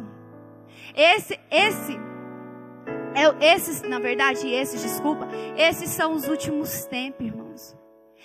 Dia após dia, os sinais estão aí. Nós temos visto que a chegada de Cristo ela está próxima. Muda hoje a sua vida. Muda hoje os seus planos. Talvez o seu plano ainda hoje é de esperar tudo isso passar para você cair na gandaia da forma que você quer, para você festar, para você ir nas festas, para você viajar. Mas ei, esse não é o plano de Deus para sua vida. Essa não é a vontade de Deus para sua vida. Você foi chamado para ganhar almas para o Senhor. A sua vida, ela tem que gerar vida. E aí eu quero te perguntar nessa noite: a sua vida tem gerado vida? Através da sua vida, o outro que está do seu lado, ele tem mudado? Através da sua vida, essa pessoa, ela está se voltando para o Senhor? Ela está começando a conhecer o Senhor? Através da sua vida, essa pessoa, ela está se afastando do Senhor ou ela está se aproximando do Senhor? Porque tem pessoas que é isso, irmão. Tem pessoas que muitas vezes ela se infiltra dentro da igreja. Só que ela, irmão, ela não é bênção, não, ela é uma maldição. Ela é maldição, porque em vez dela vir para gerar bênção, para aproximar as pessoas perto dela, ela faz é dispersar. E a palavra do Senhor diz assim: que aquele que não se ajunta, se dispersa. E qual que é a sua situação hoje? Você está junto do corpo de Cristo? Você está junto da tua igreja? Você está junto dos teus liderados? Você está junto com o amor do Senhor? Ou você está espalhado por aí? Qual que é a sua vontade nessa noite? Eu te pergunto nessa noite, qual que é a sua vontade? Qual é o seu plano? Muda hoje. Falei, Senhor, já não sou mais eu, Gálatas 2:20, mas o Senhor vive em mim. Os meus planos não são mais meus, mas os meus planos, Deus, é do Senhor. As minhas vontades não são mais as minhas, mas as minhas vontades são a do Senhor. O meu querer já não são mais os meus, mas o meu querer é do Senhor. É difícil? É. É difícil a gente abrir mão das nossas vontades, das nossas vontades, dos nossos desejos? É. Mas ei, Jesus te fortalece. Jesus te capacita, Jesus te sustenta. Talvez hoje você pode se sentir fraco, você pode se sentir limitado. Falar, Senhor, eu não consigo, mas eu estou aqui para declarar na sua vida que você consegue, porque Jesus ele vive, porque Jesus ele reina e ele reina hoje na sua casa, ele reina hoje na sua família, ele reina hoje no seu lar. Amém? E Ele tem planos, é planos de futuro, planos de uma esperança. Você pode se ver hoje sem esperança dentro do seu casamento, você pode se ver hoje sem esperança dentro do seu trabalho, você pode se ver hoje sem esperança dentro da sua casa. Não sei, irmão, o que você vive. Eu não sei o que você passa, mas eu sei que maiores são os planos do Senhor para sua vida. Amém? E para finalizar essa palavra, irmão, top a última, que diz assim: quando Cristo vive em você, nada te impede de cumprir o seu chamado. Eita Jesus, glória a Deus, porque Jesus ele é lindo, ele é fiel, ele é poderoso. E todos nós, quando a gente se converte, quando a gente aceita o Senhor como único Senhor e Salvador da nossa vida, a partir daquele momento o Senhor te entrega um chamado. O Senhor te entrega o ministério. O Senhor te mostra para aquilo que você foi chamado, para aquilo que você foi escolhido. E muitas coisas têm te paralisado. Muitas coisas têm te impedido de fazer a vontade do Senhor. Muitas das coisas têm te impedido de cumprir o seu chamado. Eu te pergunto hoje, o que, é que tem te paralisado? Será que Cristo realmente vive em você? Ou você tem dado ouvidos para aquilo que as pessoas falam? Ou você tem dado ouvidos para a sua dificuldade que você encontra dentro do seu ministério? Para as dificuldades que você encontra no meio dos irmãos? Sabe o que, eu tenho pensado? Irmãos, quando nós temos um chamado, não importa o que a gente passa, a palavra do Senhor diz que no mundo nós teremos aflições, mas nós temos que ter bom ânimo porque Ele venceu o mundo. Então a gente com Jesus Jesus nós conseguimos vencer. Só que você passa por aflição e a primeira coisa que você faz é desistir do seu chamado. A primeira coisa que você faz é falar: ah, eu não vou mais para a igreja, não. Ah, a primeira coisa que você faz, eu não vou mais para aquela cela. Ei, Jesus te escolheu. Jesus entregou algo na sua mão. Aquilo que ele tem para você não é a mesma coisa que ele tem para mim. As pessoas que você vai alcançar não são as mesmas pessoas que eu vou alcançar. Nós somos os corpos de Cristo. Cada um tem o seu papel, cada um tem a sua parte. Eu posso ser o pé, você pode ser a mão, você pode ser o coração. Mas o Jesus, ele é a nossa cabeça. Então, irmão, não deixa nada te impedir de você de viver o seu chamado. Você é um filho amado. Você é um filho escolhido. Você é um filho separado. Não fique parado da forma que você está.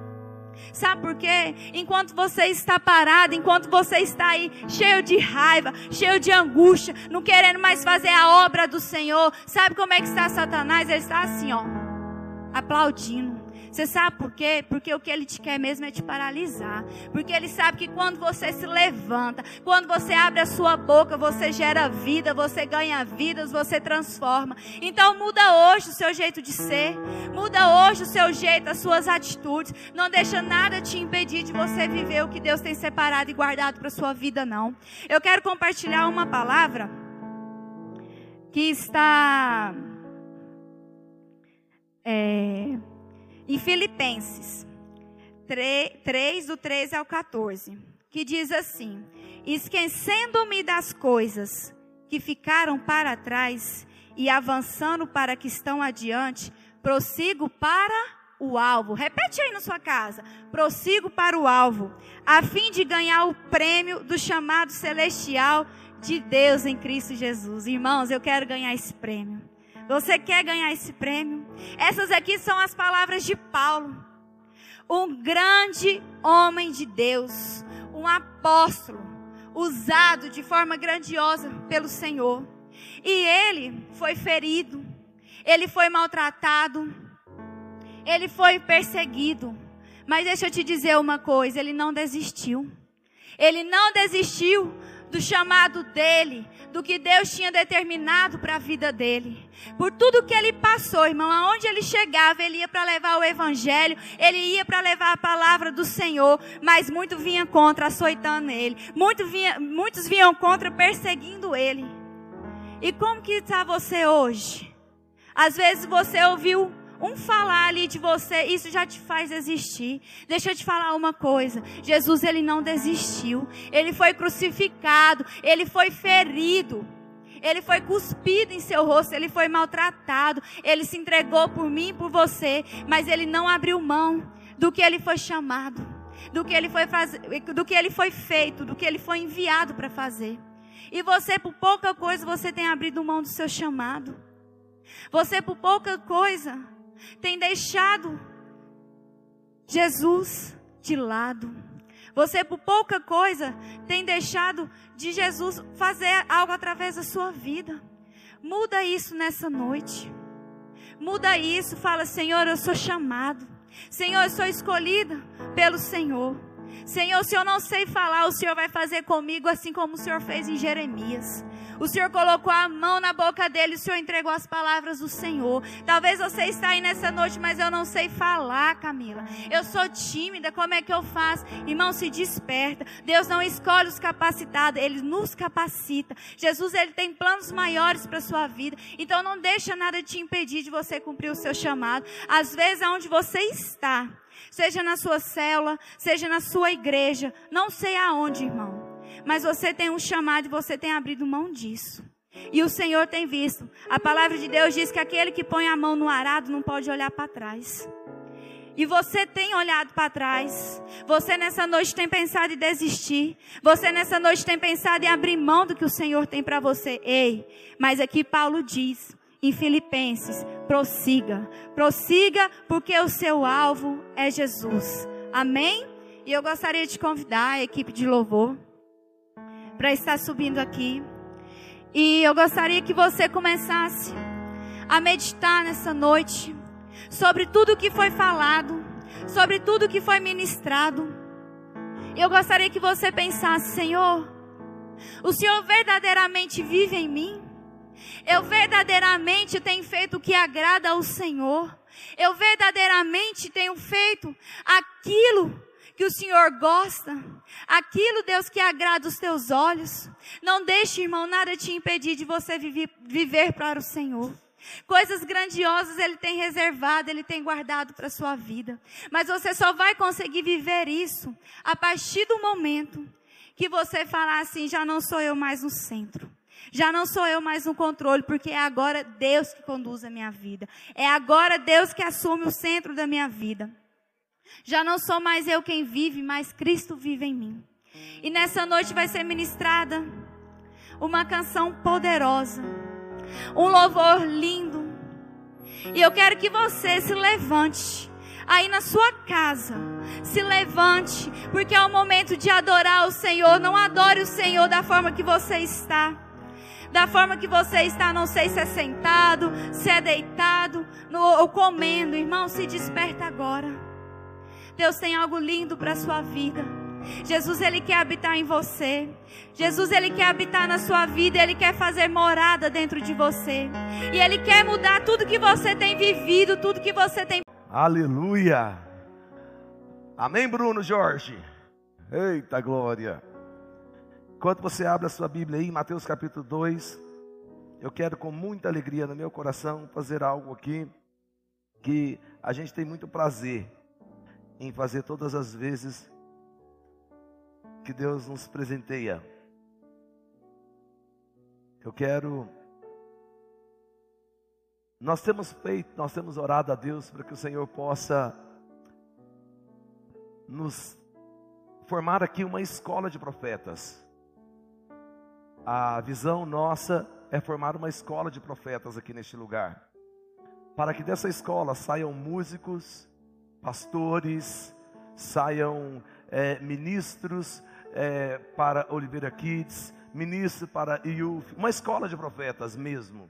Uma escola onde nós vamos ter muitas formações para pegar as pessoas que começaram, que nasceram e vão se tornar, porque nós vamos abrir muitas igrejas, nós vamos abrir muitos lugares, as fronteiras já estão entregues a nós, então nós cremos isso. Então Deus falou: ó, precisa abrir uma escola de profetas. E nós vamos abrir uma escola de profetas. Vai ter música, vai ter dança, vai ter é, teologia, vai ter tudo para poder ser formado, tudo quanto é tipo de profeta. E nós temos clamado a Deus também, Senhor, nos envia pessoas prontas. Porque nós precisamos montar as escolas de profetas e nós precisamos de pessoas para poder nos abençoar. E hoje você viu a Lohane ministrando louvor aqui. Há um tempo ela já está é, com a gente, frequentando o culto, já começou os ensaios, aí hoje ela foi escalada.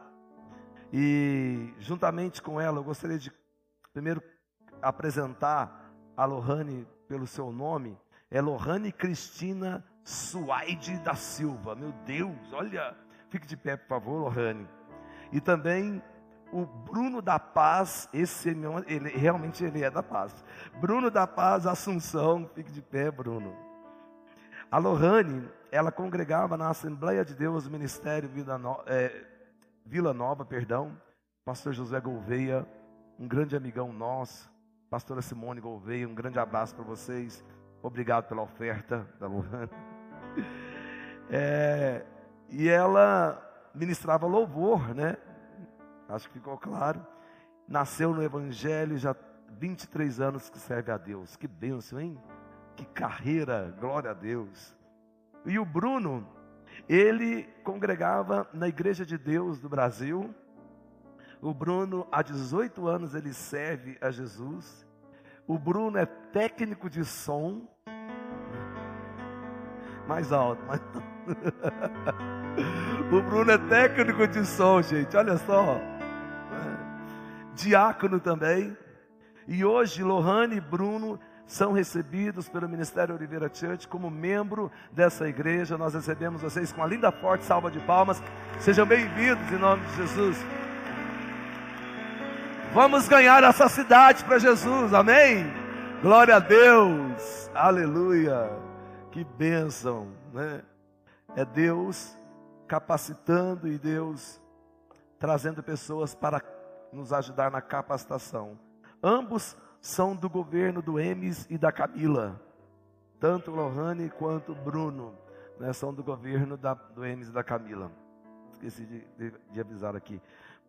É, Mateus capítulo 2, eu quero ler do primeiro versículo ao último versículo.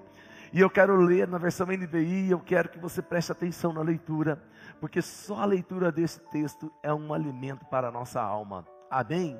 Então vamos lá, versículo 1 diz o seguinte: depois que Jesus nasceu, fala comigo, depois que Jesus nasceu, tudo que eu por ler agora aqui aconteceu. Vou, vou, vou te dar outra chance. Tudo que eu por ler a partir de agora aconteceu. Galeria, aconteceu. Depois que, vixe, tem lá. Depois que Jesus nasceu em Belém da Judeia, nos dias do rei Herodes, magos vindo do Oriente chegaram a Jerusalém e perguntaram: Onde está o recém-nascido rei dos judeus? Olha só. Vimos a sua estrela no Oriente e viemos adorá-lo. Quando o rei Herodes ouviu isso, ficou perturbado. Diga comigo, Herodes ficou perturbado. E com ele toda a Jerusalém tendo reunido todos os chefes, os sacerdotes do povo e os mestres da lei, perguntou-lhes onde deveria nascer o Cristo. E eles responderam: em Belém, da Judéia, pois assim escreveu o profeta: Mas tu, Belém, da terra de Judá, de forma alguma és a menor entre as principais cidades de Judá, pois te vi pois de ti virá o líder que, como pastor, conduzirá Israel, o meu povo. Então Herodes chamou os magos secretamente e informou-lhes, informou-se com eles a respeito do tempo exato em que a estrela tinha aparecido. Enviou-os a Belém e disse: Vão, informem-se com exatidão sobre o menino. Logo que o encontrarem, avisem-me para que eu também vá adorá-lo. Olha só o que aconteceu até aqui. Vamos parar aqui um pouquinho para te explicar. Os magos viram a estrela que estava guiando até a, a, a pessoa de Jesus que havia nascido pararam ali em Jerusalém e, e pediram informação. Ei, aonde está o menino, o rei dos judeus? Olha só que cutucada que os magos não deram. Herodes fica sabendo que nasceu um menino e que esse menino era o rei dos judeus. Ele ficou perturbado, aqui a Bíblia diz. Ele ficou apavorado, ele ficou angustiado porque, porque nasceu alguém que iria assumir o reinado. Isso virou bagunça agora, que negócio é esse? Que menino é esse? E começou a questionar, e começou a ir atrás das pessoas, começou a perguntar para as pessoas que o serviam. De repente alguém falou para ele assim: Ei, o menino está em Belém o menino em Belém, aí ele chegou nos magos e falou: Olha, vem cá, deixa eu falar uma coisa para vocês, vamos até Belém. Quando vocês encontrarem um menino, é, me, passe por aqui na volta, me avisa, porque eu quero ir lá adorá-lo. Olha só, Herodes queria adorar. Não, ele não queria, não, ele queria, na verdade, era matar esse menino que iria tomar ali o teu lugar. E ele ele, ele arquitetou esse plano. Vamos continuar lendo. Depois de ouvirem o rei, eles seguiram o seu caminho, e a estrela que tinha visto no oriente foi adiante deles, até que finalmente parou sobre o lugar onde estava o menino.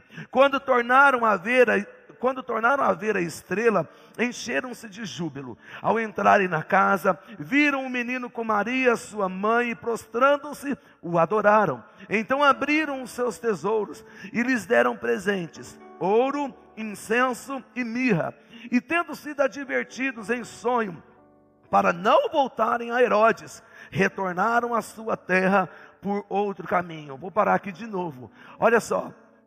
Eles foram, encontraram o menino, encontraram Jesus, adoraram, presentearam com ouro, com incenso e com mirra e foram embora. Só que antes de deles irem embora, Deus falou com eles: falou, vocês não vão voltar por Jerusalém, não vai avisar Herodes. Deus interviu no plano de Herodes.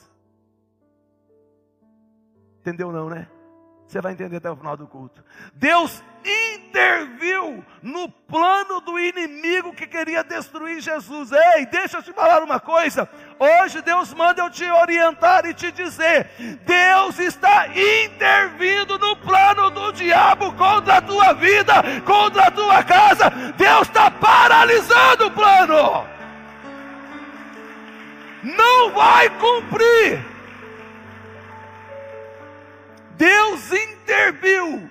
Não passem por Jerusalém, vão embora por outro caminho. E assim eles fizeram.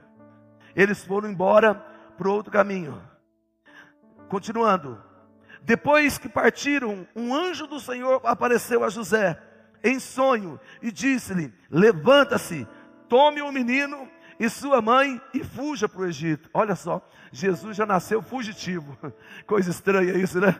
Jesus já nasceu fugitivo. E fuja para o Egito. Fique lá até que eu lhe diga, pois Herodes vai procurar o menino para para matá-lo. Esse era o plano de Herodes, matar o menino. Por isso Jesus, por isso Deus interviu no plano de Herodes. Por isso que, que Deus colocou um a mãe falou assim: peraí, esses são os seus planos, mas os meus propósitos são outros. Então, os seus planos não vão se cumprir, porque o meu propósito é maior. Diga comigo: o propósito de Deus na minha vida são maiores do que os planos do diabo contra mim. Por um caminho, não, fala igual crente, por um caminho ele vem contra mim, mas por sete ele sai da minha presença, porque o propósito é maior. O propósito é maior, por isso ele tem que fugir da tua presença. Amém? Versículo, é, deixa eu ver onde que eu parei aqui. Pois vai procurar. Ah, tá, continuando. Então se levantou, tomou o menino e sua mãe durante a noite e partiu para o Egito, onde ficou até a morte de Herodes. E assim que se cumpriu o que o Senhor tinha dito ao profeta, e assim se cumpriu, desculpa, o que o Senhor tinha dito ao profeta: Do Egito chamei o meu filho. Quando Herodes percebeu que havia sido enganado pelos magos, ficou furioso e ordenou que matassem todos os meninos de dois anos para baixo. Como Herodes não sabia a idade da criança, ele falou: deve ser alguém muito novo, vamos matar de dois anos para baixo. Veja o genocídio que não aconteceu, veja a matança. Milhares de milhares de crianças morreram nessa época. Morreram nessa época por ganância, por dinheiro. Não é muito longe de hoje, né? O que a gente vê hoje a corrupção correndo solta nos estados, nesses hospitais de campanha que nunca ficam prontos, porque o dinheiro vai sendo desviado e milhares de pessoas às vezes vão morrendo, pessoas vão morrendo por falta de atendimento e não era por falta de hospital, é por falta de falta, é por falta de vergonha na cara de governadores e prefeitos que enfiam a mão no dinheiro público e não investem na saúde. Da mesma forma, Herodes, de uma forma diferente, mas Herodes matou milhares de crianças, mas não matou Jesus. O propósito é maior. mil cairão ao teu lado, dez mil à tua direita, mas você não pode ser atingido, porque o propósito é maior. Diga comigo, o propósito é maior. Quando Herodes percebeu que, que tinha, cadê o enganado, ordenou matar todos os de dois anos para baixo. Em Belém e nas proximidades, de acordo com a informação que havia sido obtido, obtido dos magos. Então se, se cumpriu o que fora dito pelo profeta Jeremias. Ouvisse uma voz em Ramá, choro e grande lamentação. É Raquel que chora por seus filhos e recusa ser consolada, porque já não existem.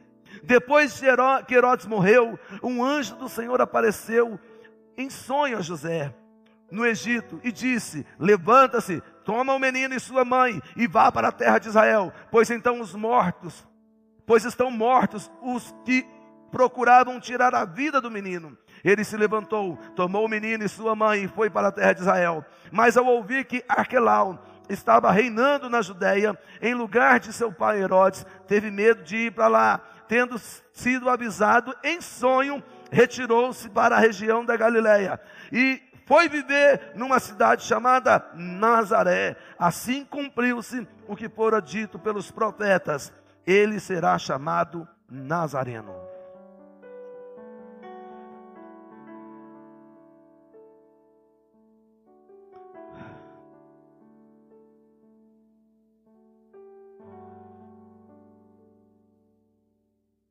Como Deus tem compromisso com aquilo que Ele fala, não é verdade? Como Deus tem compromisso com aquilo que Ele determina. Quando Deus entregou aqui o nascimento de Jesus, para que através de, de, Jesus viesse a remissão dos nossos pecados e nós pudéssemos chegar aos céus, Ele estava cumprindo um dos seus maiores propósitos. Tema da mensagem de hoje, já colocaram aí? É propósito de Deus. Fala a pessoa que está ao seu lado. É propósito de Deus. Fala com o dedo apontado de profeta. É propósito de Deus. Ei, deixa eu te falar uma coisa. Ninguém nasce pronto. Você já observou que ninguém nasce pronto? Uma criança, quando ela nasce, a primeira coisa que ela aprende chorar. Os pulmões abrem, sente um pouco de desconforto e chora. Ela não nasceu pronta. Tem pastores que sofrem perseguição da própria igreja local dele, porque acha que os seus filhos também são pastores. Tem filhos de pastores que a igreja acha que ele tem que pregar, que ele tem que orar, que ele tem que jejuar, que ele tem que orar em línguas que ele não pode ser uma criança. Ei, deixa eu te falar, ninguém nasce pronto. Ninguém nasce pronto. Um empresário muito bem sucedido aí na tua empresa, você pode ter certeza, não nasceu pronto. Esse empresário talvez vendeu balinha na esquina, talvez vendeu água na rua. Silvio Santos, por exemplo, é um grande exemplo, de, é um grande exemplo para nós.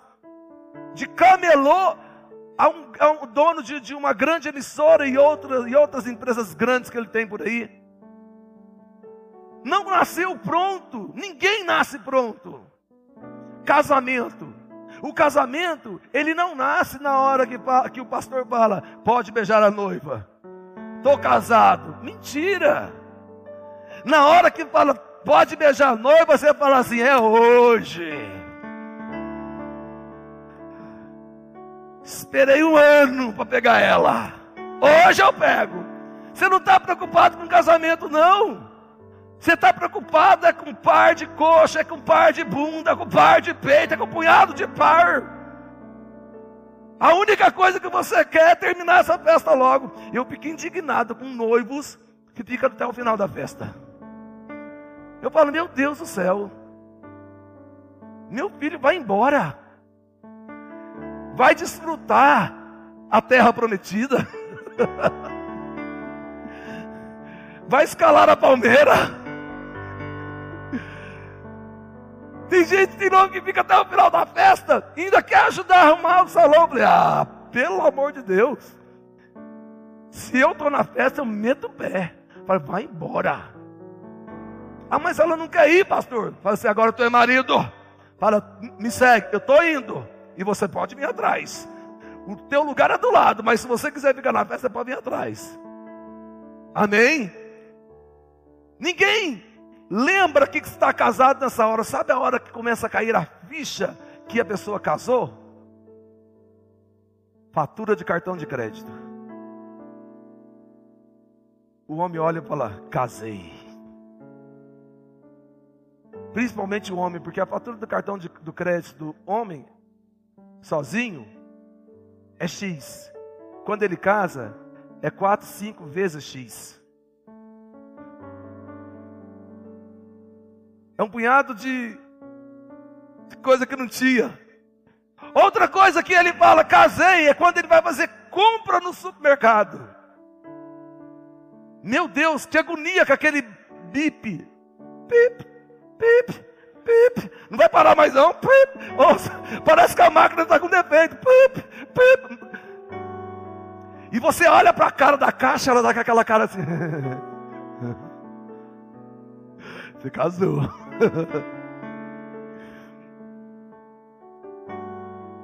Quando você tem certeza que você casou, você fala assim: Eu vou colocar isso aqui, no, vai passar as compras no mercado. Aí você pega algumas coisas da prateleira, só que você deixa meio reservado o carrinho. Fala, Se der, a gente passa. Casou! casou! Aí começa a cair a ficha de que você casou. Quer ver outra situação que você entende que você casou? Vai no restaurante com a esposa, no mesmo restaurante está a ex do teu marido. Ela olha para você e fala: Olha para mim, e não muda o olhar para lugar nenhum. Se você olhar para a esquerda, você está lascado, para a direita, você está morto. Casou! Agora tem alguém olhando para mim, me vigiando, me colocando um tapa no olho, assim que eu não posso olhar para lugar nenhum. Casou, meu querido. Só que você não estava esperando isso. Você casou pensando no sexo. E aí depois começou a vir a realidade do casamento, porque ninguém nasce pronto, ninguém nasce marido, ninguém nasce esposa, ninguém nasce mãe, ninguém nasce pai. A gente só nasce filho. filho a gente é filho, ele é, como é que fala? O pai adula o filho, a mãe adula o filho, então ser filho é muito fácil. Fala comigo, ninguém nasce pronto. Fale para a pessoa que você está você não nasceu pronto, irmão. Quando Jesus, ministério, antes de entrar em Jesus aqui, ministério, ninguém nasce pronto. Você acha que essas meninas cantam assim, desde quando nasceram? Talvez sim, não sei. Né? Porque você fala, da onde, né? Aquela coisa ali canta, você olha assim, gente, aquela menina do chapéu canta, aquela menina da blusinha rosa canta, a outra da blusinha vermelha canta, o menino aqui toca. Você já nasceu tocando teclado? Não falo o que passou pela tua cabeça, que Deus me revelou, é besteira. Mas ninguém nasce pronto, meu querido. Ninguém, ah, eu quero, eu quero tocar teclado. Vai aprender a tocar teclado. Eu quero tocar violão. Não é pegar o violão e sair tocando. Eu sei que isso pode acontecer, tá bom? Eu sei que a mulher de William Seymour, quando ela sentou no piano, o Espírito Santo veio sobre ela e ela começou a dedilhar no piano, e o Espírito Santo veio e encheu aquele lugar, a rua Azusa, até hoje é referência de avivamento. Eu sei que isso pode acontecer. Eu sei que a, a, a, a, a Jesus, o nome da venezuelana, a, a esqueci o nome dela. Ana Mendes. A Ana Mendes, ela subiu no altar e pegou o microfone e falou: Eu vou pregar na língua do país que eu entrar. Eu não quero saber de intérprete. Ela pegou a Bíblia em português, foi lá para o Nilson Nelson em Brasília e falou para a tradutora dela: Não preciso de você hoje. A tradutora olhou, mas será? Você tem certeza? Ela entrou, começando a orar em língua.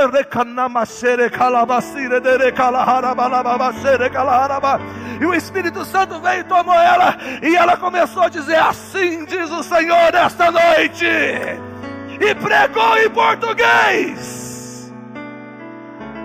Eu sei que há manifestações assim do Espírito Santo. Mas fora disso, meu querido, tem que aprender, porque você não nasceu pronto. Vai aprender a tocar violão para você ver. É um negócio do cão. Os dedos estouram. Acaba com as pontas do dedo. Sai sangue. É difícil é terrível, é impossível. é a visão que eu tenho de tão difícil que eu achei. Me colocaram ainda liguinha no dedo para poder tentar abrir o dedo assim. Eu fiquei traumatizado. Fala comigo, ninguém nasce pronto. Nem Jesus. Agora eu pego os religiosos. Tem uma coisa que eu não gosto de religião. Acho que quem está perto de mim há mais tempo sabe disso. Odeio religião. Religião crucificou Jesus. Religião disse: crucifica-o, crucifica-o e solte Barrabás. Foi isso que religião fez. Eu amo Jesus, porque ele morreu na cruz, ressuscitou ao terceiro dia, está sentado à direita de Deus Pai Todo-Poderoso, e um dia ele vai voltar para buscar a tua igreja, que foi lavada e remida no teu sangue naquele dia do madeiro. Eu amo é Jesus e a sua palavra. Jesus não nasceu pronto. Olha só o que, que diz em Hebreus capítulo 5, versículo 8. Diz o seguinte, eu vou ler na versão NBI. Embora sendo filho, ele aprendeu a obedecer por meio daquilo que sofreu. Uma vez aperfeiçoado, tornou-se a uma fonte, a, a, de eterna salvação para que to, para, ixi, para todos os que lhe obedecem. Jesus teve que aprender. Nem Jesus nasceu pronto. Olha só o que, que diz em Hebreus capítulo 4, versículo 14. Olha o que, que Jesus enfrentou. Portanto, visto que temos um grande sumo sacerdote que adentrou aos céus, Jesus, o Filho de Deus, apeguemos-nos com toda a firmeza à fé que professamos, pois não temos um sumo sacerdote que não possa compadecer das nossas fraquezas, mas sim alguém que, como nós, diga comigo, alguém que, como nós, Jesus, como nós, alguém que, como nós, passou por todo tipo de tentação, porém sem pecado. Assim sendo, aproximemos-nos do trono da graça com toda a confiança a fim de recebermos a misericórdia e encontrarmos a graça que nos ajude no momento da necessidade. Jesus, ele veio com condição de pecar. Jesus, ele veio com opção de pecar. O, a, a diferença de Jesus comigo e com você é que ele não pecou. Ele não quis o pecado. Ele abominou o pecado. O pecado bateu. Hoje eu falei que Jesus transformou pão em pedra. Olha só o que eu falei. Tem lógico um negócio desse. Aí veio, eu pregando hoje de manhã essa palavra, todo empolgado, de repente eu falei assim. Aí Satanás veio e entregou o pão para Jesus e falou: transforma esse pão em pedra. Olha, a heresia. Você não pegou a heresia até agora? Jesus transformou, era para transformar pedra em pão. Eu falei para transformar o pão em pedra. Cuidado, viu, que você ouve por aí. E você vai dando amém, glória a Deus, aleluia. De repente a gente está empolgado, fala que Senhor, é, que Jesus abençoe Satanás e que Satanás abençoe Deus. Sabe aquelas orações quando você está quase dormindo? Você começa, Senhor abençoa Satanás, sabe? E, e você começa a falar coisa que, coisa que, não, que não tem nada a ver. Mas Jesus ele foi tentado a pecar e ele não pecou. Diga comigo, Jesus foi tentado a pecar. Mateus capítulo 4 está lá escrito isso, mas ele não pecou. Por quê? Porque ele decidiu não pecar. Ele decidiu não se contaminar com o pecado. E a semente dele já era boa, porque foi o Espírito Santo. Semente boa. E ele não ele decidiu, não vou me contaminar. Nem Jesus nasceu pronto. Fala comigo, nem Jesus nasceu pronto. Quando Herodes descobriu que Jesus nasceu, a Bíblia diz que ele ficou perturbado. Porque nasceu o maior propósito de Deus. Quando nasce o pro... perdão, deixa eu reformular a minha, minha, minha afirmação. Quando você nasce, acorda, desperta, fica alerta, fica atento para o propósito de Deus, Herodes fica perturbado. Quando você se desperta para aquilo que Deus te chamou como propósito, os teus inimigos começam a aparecer, parece que sai do ralo. Quando você se propõe em estar diante do propósito de Deus, fazendo o que Deus mandou você fazer, começa a aparecer inimigo daqui, começa a aparecer inimigo dali, começa alguém se propondo a tirar a tua vida, como foi Herodes. Mas sabe o que, que é interessante? Que quando você olha para o Novo Testamento, você vê isso acontecer com tantas pessoas, como aconteceu com José. José no Antigo Testamento, quando ele descobriu o propósito dele, qual era o propósito dele? O propósito é que ele fosse governador do Egito, sim ou não? Sim ou não? Mesmo que você tenha dúvida, pode falar sim, sim ou não? Não é heresia, não. O propósito de Deus na vida dele é que ele fosse governador do Egito. E como que Deus foi revelando para ele o propósito? Deus começou a mostrar os feixes, Deus começou a mostrar as estrelas, o sol e a lua. As pessoas aplaudiram o propósito de, de Deus na vida de José? Não, nem dentro de casa José teve apoio. Pelo contrário, José foi vendido pelos próprios irmãos. José foi preso, foi caluniado pela mulher de Potifar, aquela safada, sem vergonha daquela mulher. Deu em cima do homem, viu que o homem não queria nada com ela, colocou o homem numa latada. Quem é homem aqui, diga amém. Deixa eu te falar uma coisa, cuidado com mulher, viu? É bicho perigoso. Bicho perigoso. Eu estou falando para solteiro, tá bom? Quem é casado, não precisa ter mais cuidado, não. Precisa ter sabedoria. Mas ele é bicho perigoso. A mulher de Potifar arranca a roupa de José, arranca a roupa dela, joga, tenta jogar ele na cama, ele sai correndo.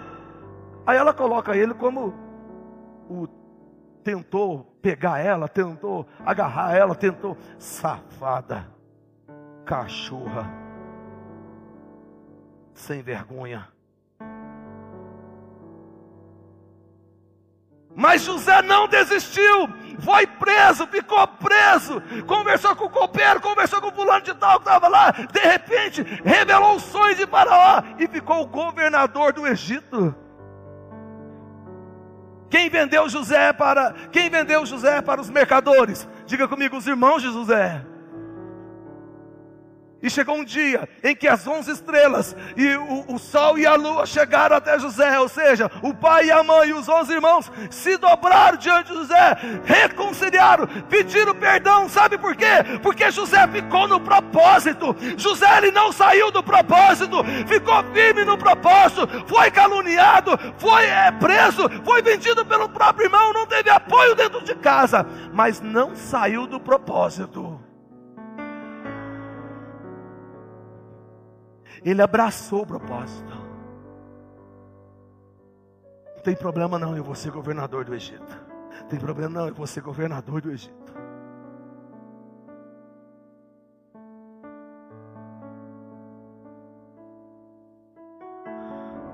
Davi, propósito de Davi, Deus falou para ele ainda quando ele era pastorzinho de ovelhas, como diziam os irmãos de Davi: Quem é você, pastor daquelas poucas ovelhas? De repente, Davi derruba Golias. Talvez, meu querido, você não vai ter apoio nem dentro da sua casa para seguir o propósito de Deus. Mas fica no propósito de Deus, que Deus vai te honrar. Fica no propósito de Deus que Herodes tem que recuar. Fica no propósito de Deus. Ah, pastor, mas eu estou passando por tanta tribulação. Eita, está no propósito. Diga comigo, no caminho do propósito, tem tribulação, tem Herodes querendo me matar, tem falta de apoio familiar, tem tudo isso, tem tudo isso. Então, fique tranquilo, que é, de alguma forma, propósito de Deus. Pastor, mas eu não estou entendendo. E quem disse que você tem que entender? Quem diz que você tem que entender alguma coisa? A Bíblia diz que os pensamentos de Deus são mais altos do que os meus. Ou seja, jamais eu vou conseguir entender o que Deus está fazendo. Quando nós estávamos aqui, os meninos ministrando louvor aqui, estava cantando, já não sei mais qual é a música, Waymaker, Caminho no Deserto, Luz na Escuridão. Como é que é, rapaz? É, essa parte. Esse é quem tu és. E aí eu estava eh, sentado, não, porque aqui a gente costuma buscar a Deus no louvor em pé, marchando de preferência, dando pirueta. É porque agora a gente não pode, tem que ficar um, cheio de não me toque, sabe, ninguém para lá, para. Deus que me livre. Mas tá bom, vai passar. Amém? A gripe espanhola foi muito pior. E eles não tinham os recursos que a gente tem. Então a gente não pode nem reclamar, não, só uma mascarazinha na cara. Mas Deus começou a falar comigo: Esse é quem tu és, e eu ali.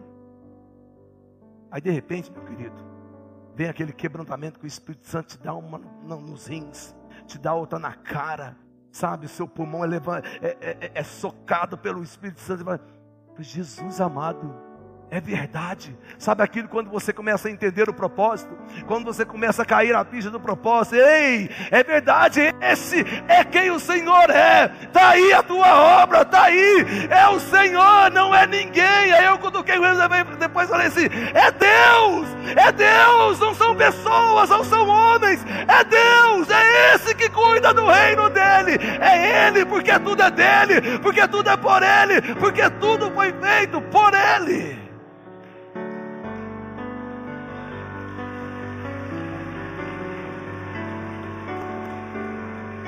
Você não vai conseguir entender mesmo não. Você não vai conseguir entender. Para de querer entender. José ficou no propósito. Davi ficou no propósito. Gente, Neemias, olha Neemias, estava lá no palácio, era cozinheiro, comia do, do bom e do melhor, servia o rei, Aí de repente, Deus manda o propósito para Neemias. Qual o propósito da vida de Neemias? Vai reconstruir os muros de Jerusalém, porque aqueles muros eu mandei levantar e alguém tentou derrubar. Agora eu estou te levantando, Neemias, para reconstruir, porque aquilo que eu levanto ninguém pode derrubar, não. Neemias pede licença para o rei, o rei libera ele, ele vai. Chega lá, começa a aparecer um punhado de inimigo. Um punhado de inimigo. Dizendo, você está ficando louco, você nunca vai conseguir concluir essa obra. Você está ficando doido, você não vai conseguir, você não vai conseguir. Tentou desanimar Neemias de tudo quanto é maneira. Ameaçou Neemias. Aí Neemias falou: Ei, deixa eu te falar uma coisa. Vai embora, porque eu tenho que edificar uma grande obra. Não entende, mas sabe que está no propósito. Não queira entender, fique firme no propósito. Basta. Fale para a pessoa que está ao seu lado, fica firme no propósito, meu querido. Jesus começou a curar as pessoas. Jesus, depois de 30 anos de preparação, começou, transformou água em vinho, começou a curar o cego, começou a curar o, o, o, o coxo, o aleijado, ressuscitar mortos. Jesus começou a expulsar os demônios. E aí começou a aparecer fariseu, saduceu, ramá, camá, ralá, barbá tudo quanto é tipo de capeta. Começaram a aparecer, falaram, ei, você não pode fazer isso, ei, você não pode fazer, ei, hoje é sábado, ei, você não pode tocar, ei, essa mulher aqui, ei, essa adulta, ei, sei o quê. Começaram, começaram a tentar cercar Jesus de tudo quanto é lado. Jesus foi para um lugar chamado Gadara, e ele expulsou o capeta de um endemoniado que tinha em Gadara e jogou esses demônios para a manada de porcos que tinha lá. Os fazendeiros ficaram irritados com Jesus. Jesus expulsou o demônio do gadareno e saiu correndo, foi embora com os discípulos e deixou o gadareno lá livre, liberto. Por quê? Era propósito. Mas como assim? Jesus vai lá e expulsa o demônio e ele é expulso da terra. Como assim, pastor? Eu estou na igreja servindo a Deus, estou pregando evangelho, estou cantando, estou dançando, estou pulando, estou pregando. Blá, blá, blá. E como assim? Não sei, meu querido. Eu só sei de uma coisa: fica no propósito.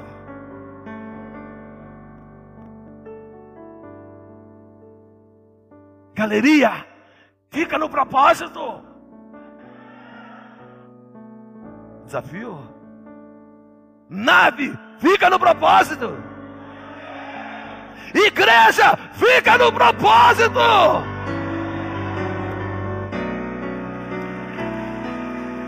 Não abra mão do propósito.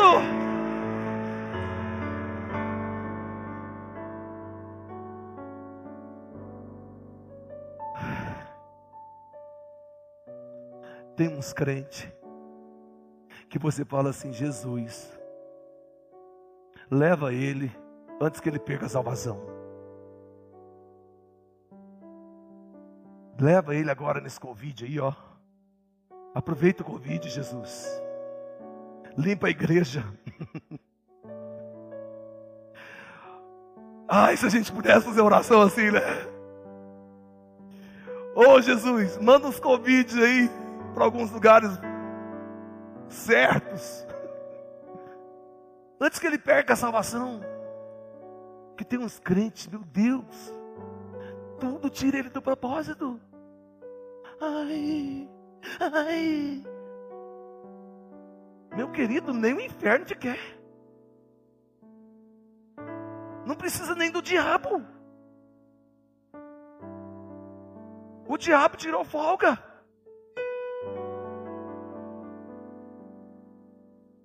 Se alguém começar a orar por a vida dessa pessoa,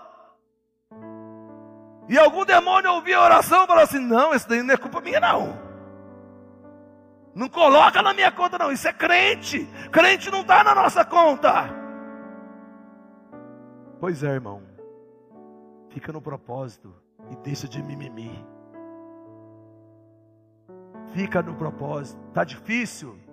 É porque você é crente. Crente aguenta. Crente aguenta. Crente aguenta, meu querido. Ah, tá complicado, pastor. Ei, tá complicado é para aquele que não conhece a Jesus. Mas você conhece, você aguenta. Você ora, você jejua, levanta de madrugada, sobe o monte, porque crente aguenta. Crente tem couro grosso. Crente não tem esse negócio de mimimi. Porque se você não aguenta, você não pode cantar que vai para o céu. Você não pode cantar aquela primeira música. Ei, que música, né? Ai, Jesus amado. Você não pode cantar nem aquela dia e noite, noite e dia, sem cessar, até que ele venha. Dia e noite o que? Reclamando? Dia e noite mimimi? Dia e noite nhenhenhê? Não, meu querido, isso não. Isso não é crente. Crente, ele coloca lá, hoje eu estou pegando fogo. Hoje Satanás está nervoso comigo, mas eu vou jejuar. Eu vou orar mais. Eu vou clamar mais. Hoje eu piso na cabeça da serpente. Estou oh, pentecostal hoje. Crente é assim.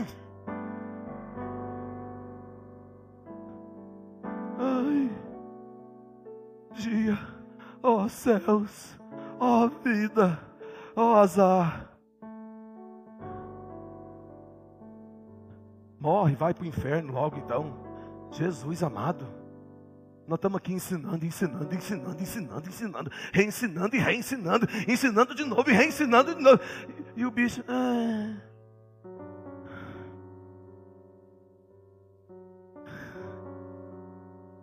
Esses crentes Deus permite para poder nos ensinar a ser perseverante. Deus também nos ensina com eles, viu? Então pode amar eles.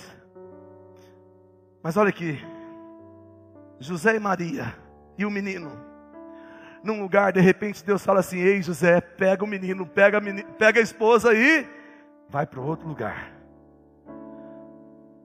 Aí José chegava: Ei, tudo bem? Cheguei, estou aqui.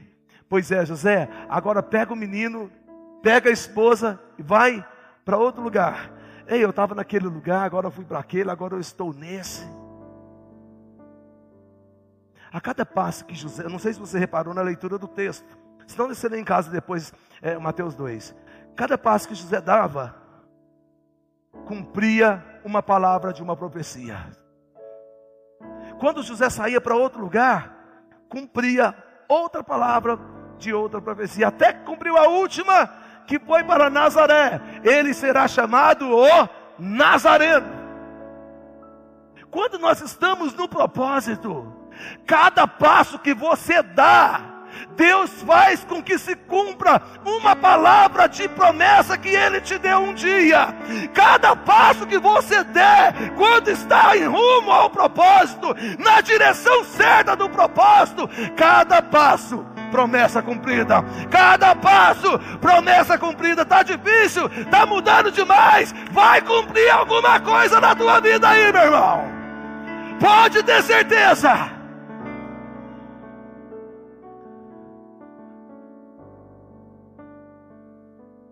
Quando nós estamos no propósito.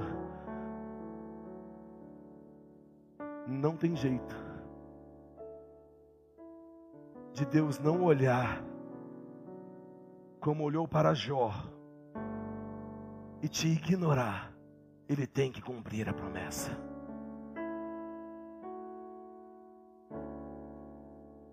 Sabe por quê? Porque Jesus nasceu. Melhor do que isso, morreu. Melhor ainda, ressuscitou ao terceiro dia.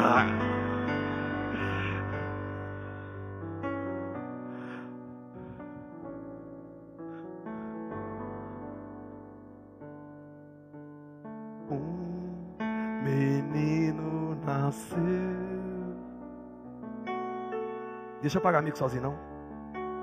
Se nos deu.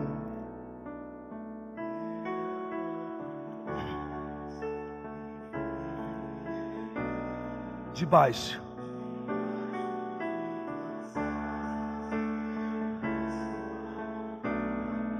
Ah, teu nome, Jesus.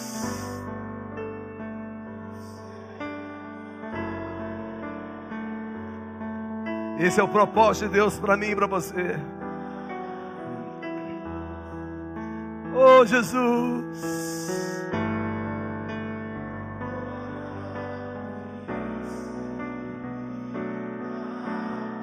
E o céu, e o céu, e o céu é o propósito de Deus. Uh!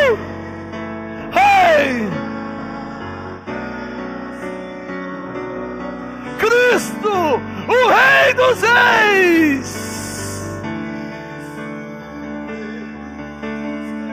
Olha só. Ele veio, ele virá buscar aquele que fica firme no propósito.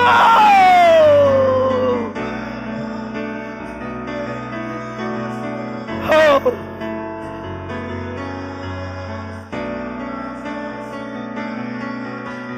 Na Nova Jerusalém.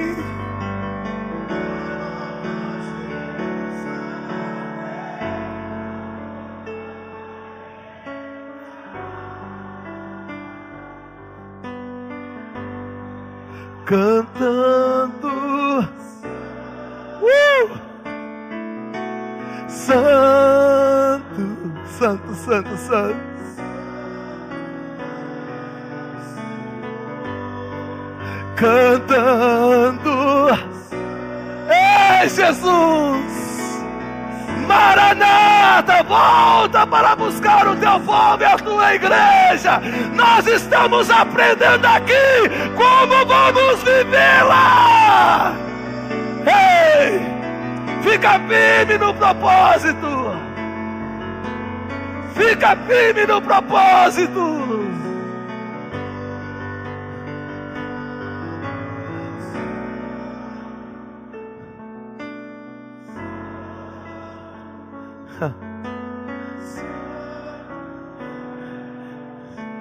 Ninguém me vê. Olha só.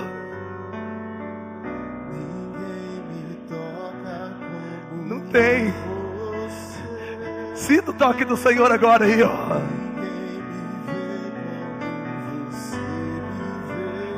Feche seus olhos e veja o Senhor te tocar.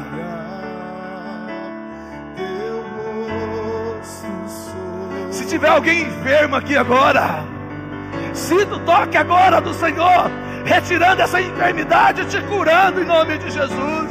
Ninguém me toca como Ninguém, você. ninguém, meu querido. Ninguém me vê como você me vê. Eita! Faz brilhar teu rosto. Senhor.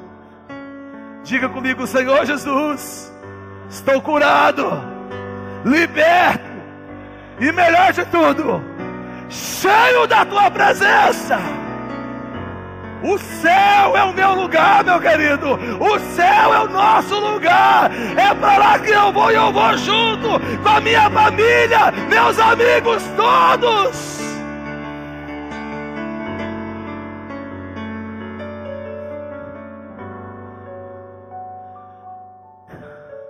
Fica firme no propósito. Fica firme, firme, firme, firme. Deixa de ladainha e fica firme. Deixa de mimimi e fica firme. O céu foi feito para você.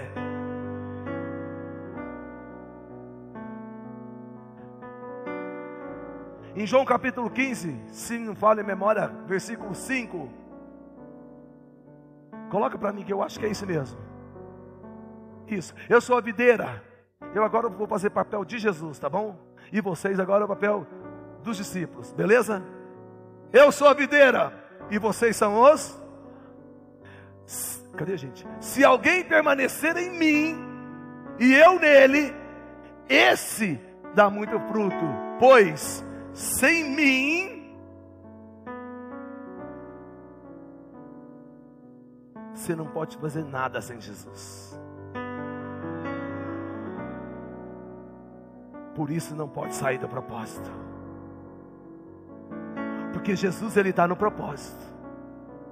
Eu sou o caminho, a verdade e a vida. Ninguém vai ao Pai se não for por mim. Sem Jesus não tem nem salvação. Sem Jesus não tem nada. Sem Jesus você não pode fazer nada.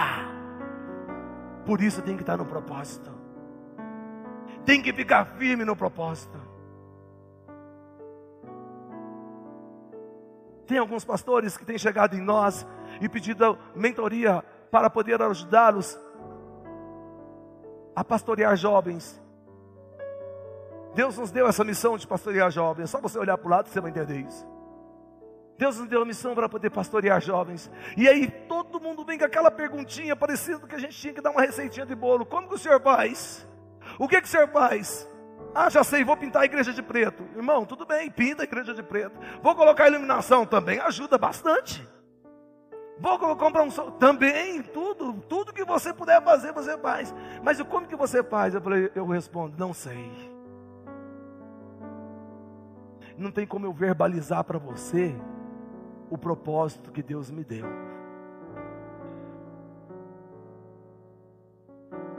Nós estamos ali no Parque Anhanguera, começou uma reunião, tipo a reunião dos moravianos, sabe o avivamento dos moravianos do, do século XVIII, de 1727, aonde alguns jovens se reuniram para poder orar e falaram assim: gente, vamos orar! E eles oraram 100 anos, sem parar, começou do nada. Assim que no Parque Anhanguera, nós reunimos lá, começamos um grupo lá, gente, vamos fazer uma reunião aqui? Vamos! E eu mesmo, eu, eu, o pastor aqui, fui até contra essa reunião, falei, ah, não, não vai dar, não, não vai ter jeito, vai ficar difícil. Aí de repente começaram a reunião, aí começou com seis, depois com quinze. Hoje, na quarta reunião, já está com 30, 40 jovens lá. A líder está lá, Maria Tereza, estava comigo na live. Uhul. Tem uma jovem que está frequentando lá, ainda não teve aquele contato assim com Jesus. Esse final de semana ela resolveu dar uma escapulidinha, foi para uma festa, levou um tiro na cabeça. Mas foi de raspão, irmão. Nós estamos lá orando, tirando as balas. Pá, sai daqui. Essa você não pega, não. Porque ali é, tem que ter oração e jejum, meu. E nós somos crentes, não aguenta. Amém? Eu não sei como que você faz para poder pagar as contas. Aí que eu não sei mesmo, irmão. Aí que eu não sei como é que acontece. Eu sei que nós estamos num propósito e é para lá que eu vou. Eu sei que nós estamos firmes num propósito e não abrimos mão desse propósito.